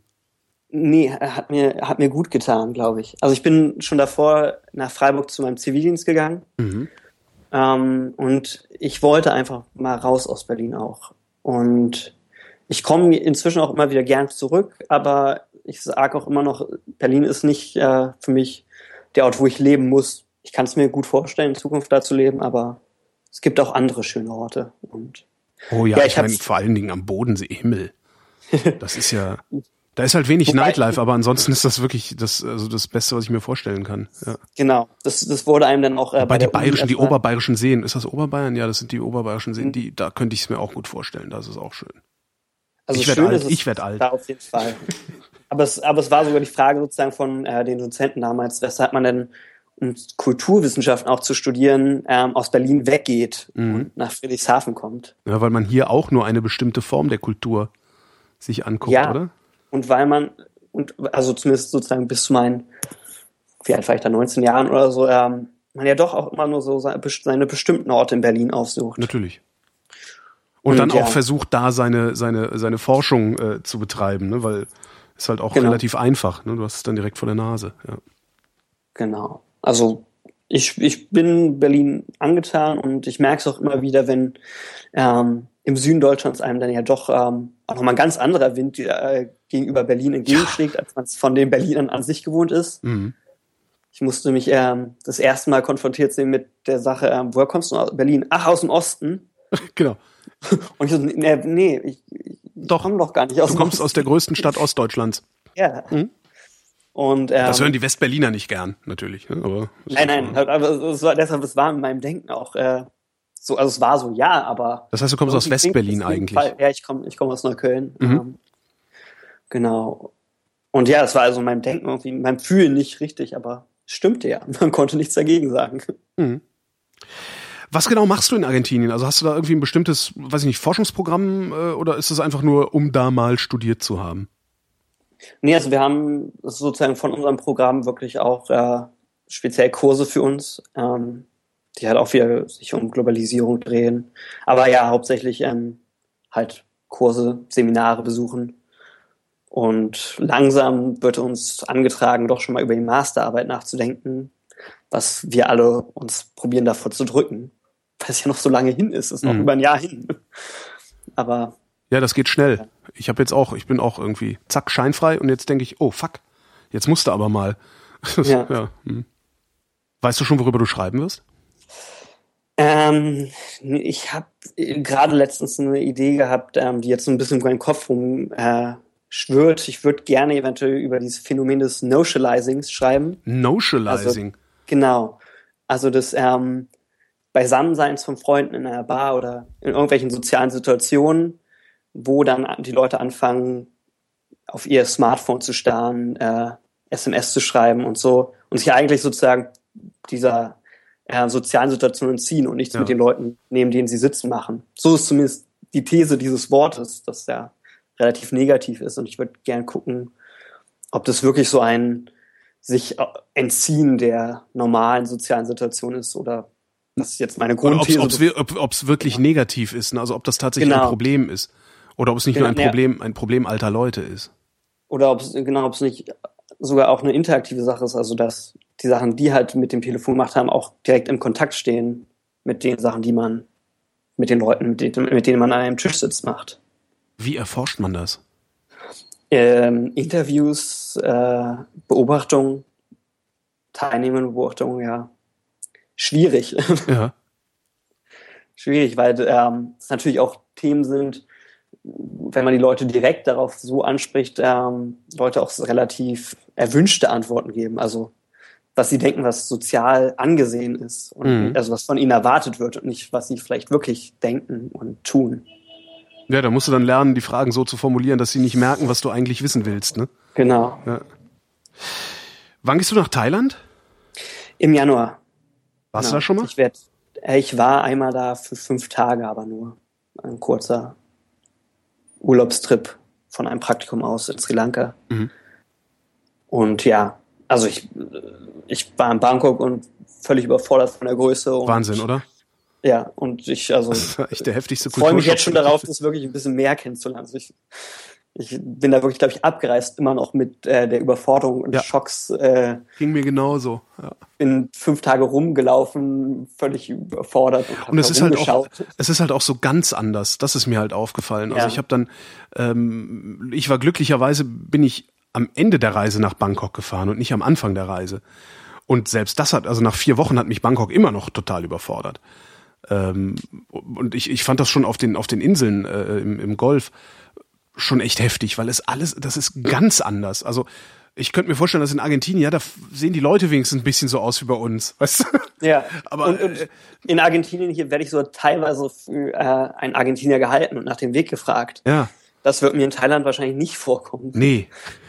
Bin relativ hellhäutig, ähm, habe leicht rote Haare. Ähm, Mhm. das, ich werde da immer auffallen.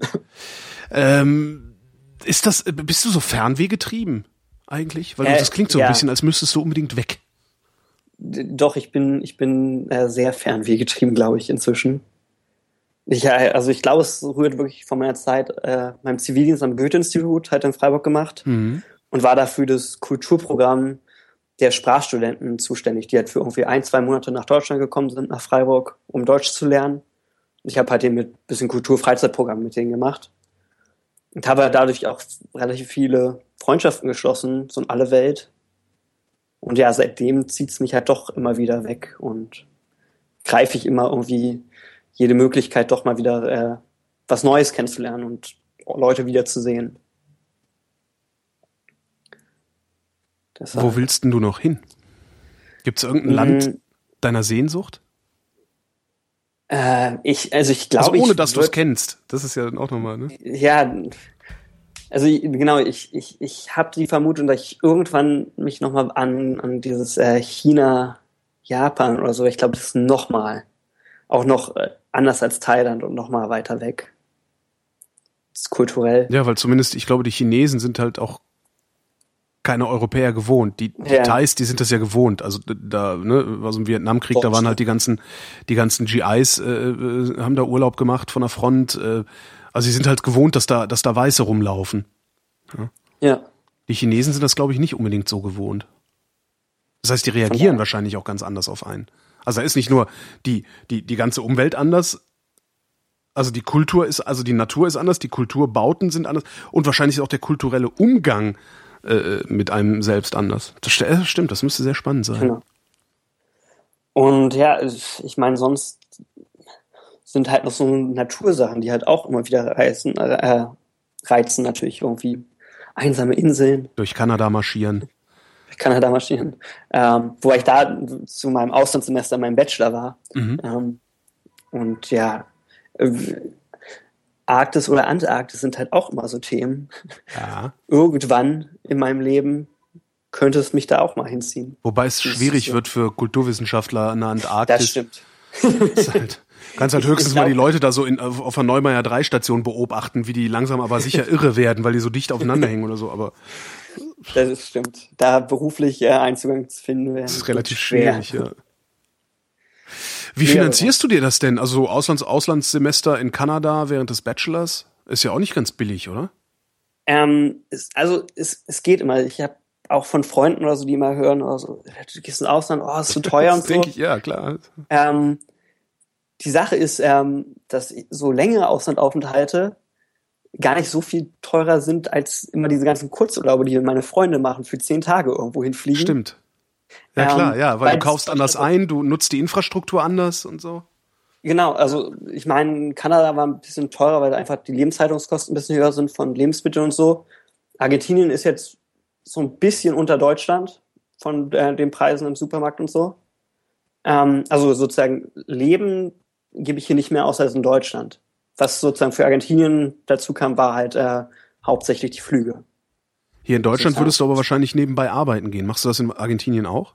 Ich äh, arbeite nebenher ja ähm, über meinen Computer. Also ich schreibe Sachen, schreibe teilweise Texte oder äh, baue Webseiten. Ah, okay. Teilweise, was sich ähm, relativ gut machen lässt, weil sich halt zeitlich relativ flexibel und halt vom Ort her. Ich brauche halt Internet. Mhm. Und es muss noch nicht und, mal besonders schnell sein, ne? Nö, es geht. Also, Hast ja Zeit. Das, also genau. Und von daher, äh, und damit fahre ich relativ gut. Also da kommt dann halt auch doch gut was zusammen, was dann die Flüge und so wieder finanziert. Was würdest du den Argentiniern gerne beibringen? Ne? Am deutschen Wesen soll die Welt genesen. Äh, was würdest du dem Argentinier gerne mit auf den Weg geben für seine Zukunft? Ähm, Brot.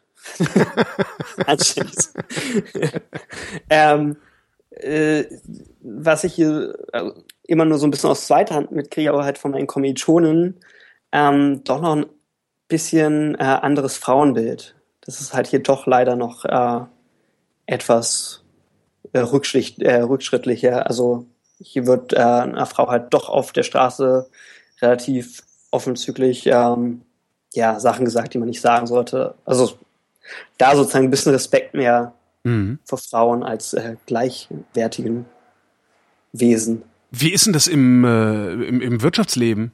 Sind Frauen da gleichberechtigt oder sind die da auch eher unterrepräsentiert? In hier heißt ja immer, Frauen in Führungspositionen sind unterrepräsentiert. Äh. Ähm, also jetzt konkret weiß ich es nicht. Mhm. Ich könnte mir vorstellen, dass es äh, ähnlich ist wie in Deutschland. Ist jetzt nicht so, dass ähm, Frauen hier gar nicht irgendwie arbeiten wollen oder nur einfache arbeiten. Also Frauen können hier auch Karriere machen. Mhm.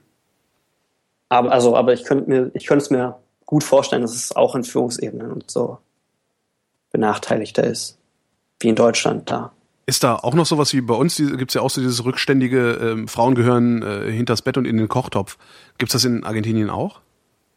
Ähm, ich denke schon. Also es ist schon auch noch so diese klassische Rollenverteilung, wie sie, die traditionelle eher. Ähm, Frau ist äh, für Heimarbeit und Kinderaufzucht mhm. verantwortlich und der Mann macht das Geld.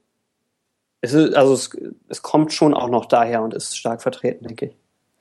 Macht der Mann auch das Geld? Also ist Argentinien wirtschaftlich, steht das auf, auf, auf stabilen Füßen? Geht es den Leuten gut? Stabil würde ich jetzt nicht sagen. Also ich glaube, also es ist jetzt nicht also so, dass sagen wir man mal robuste Füße. Nee, also die Regierung hier probiert halt dauernd schon ähm, Zahlen zu ihrer Wirtschaft nicht herauszugeben oh. an, äh, an äh, den Internationalen Währungsfonds und so. Ähm, oder gibt halt Zahlen raus, dass wir, dass hier eine Inflation ist von 10 Prozent oder so, aber halt Experten gehen eher von 20 bis 30 Prozent aus. Von daher, also ich würde also es ist jetzt noch nicht so am Kollaps äh, wie halt 2001 bei der großen Krise hier. Mhm. Aber ist jetzt auch nicht gerade, dass man denkt, oh ja, hier blühende Zukunft, sondern da muss schon geguckt werden, wie das weitergeht. Was muss passieren? Das, da fragst du mich Sachen, die ich glaube ich nicht weiß. Hätte ja sein können. nee. ähm, ich meine, hier wird halt ähm, wie in vielen Ländern hier in äh, Südamerika doch eher ein sozialistischer Kurs gefahren. Mhm. Ähm, und wo ich hier von den Ländern in Südamerika, ich glaube, das machen einige besser und einige schlechter. Ähm, also sozusagen, wie sie es wirklich umsetzen. Und Argentinien ist, glaube ich, meiner Meinung nach irgendwo in der Mitte. Mhm. Also, so. Was auch, ja, also die Leute haben halt immer noch nicht äh, viel Vertrauen in ihre Politiker. Was natürlich auch immer nicht so förderlich ist. Aber verständlich, nach 2001. Ja. Was, äh, ja. Ist, ich glaube, sowas brennt sich tief ein. Absolut. Ähm, wenn du in Thailand bist, ne? So zwei Monate ja. oder so, dann melde dich doch nochmal. Mach ich. Bis dahin, danke fürs Gespräch. Danke dir auch. gute Ciao. Nacht. Ah, nee, äh, schönen Abend noch. ja, gute Nacht dir. danke dir. Tschüss. Ciao. Das war der äh, 24. Versuch, mit äh, möglichst allen von euch irgendwie mal geredet zu haben. Äh, ich beende das jetzt, weil mein Gehirn jetzt auch platt ist und drei Leute reichen, habe ich mir jetzt während der Sendung überlegt. Das ist doch, glaube ich, ein ganz guter ähm, Schnitt. Und die nächste Sendung, die gibt's ganz bestimmt. Und zwar, ich glaube, in ziemlich genau 14 Tagen wieder. Ähm, die Ankündigung gibt's auf vrind.de. Da gibt's auch einen Live-Kalender, den ihr abonnieren könnt, wenn ihr ihn abonnieren wollt. Irgendwo rechts in der Seitenleiste ein bisschen runterscrollen. Da gibt's dann so Kalender-Abo. Ähm, ja, und es würde mich freuen, wenn ihr auch dann wieder dabei wärt. Live oder halt, wie auch immer ihr das jetzt gerade gehört habt. Ich bin Holger Klein und danke euch für die Aufmerksamkeit.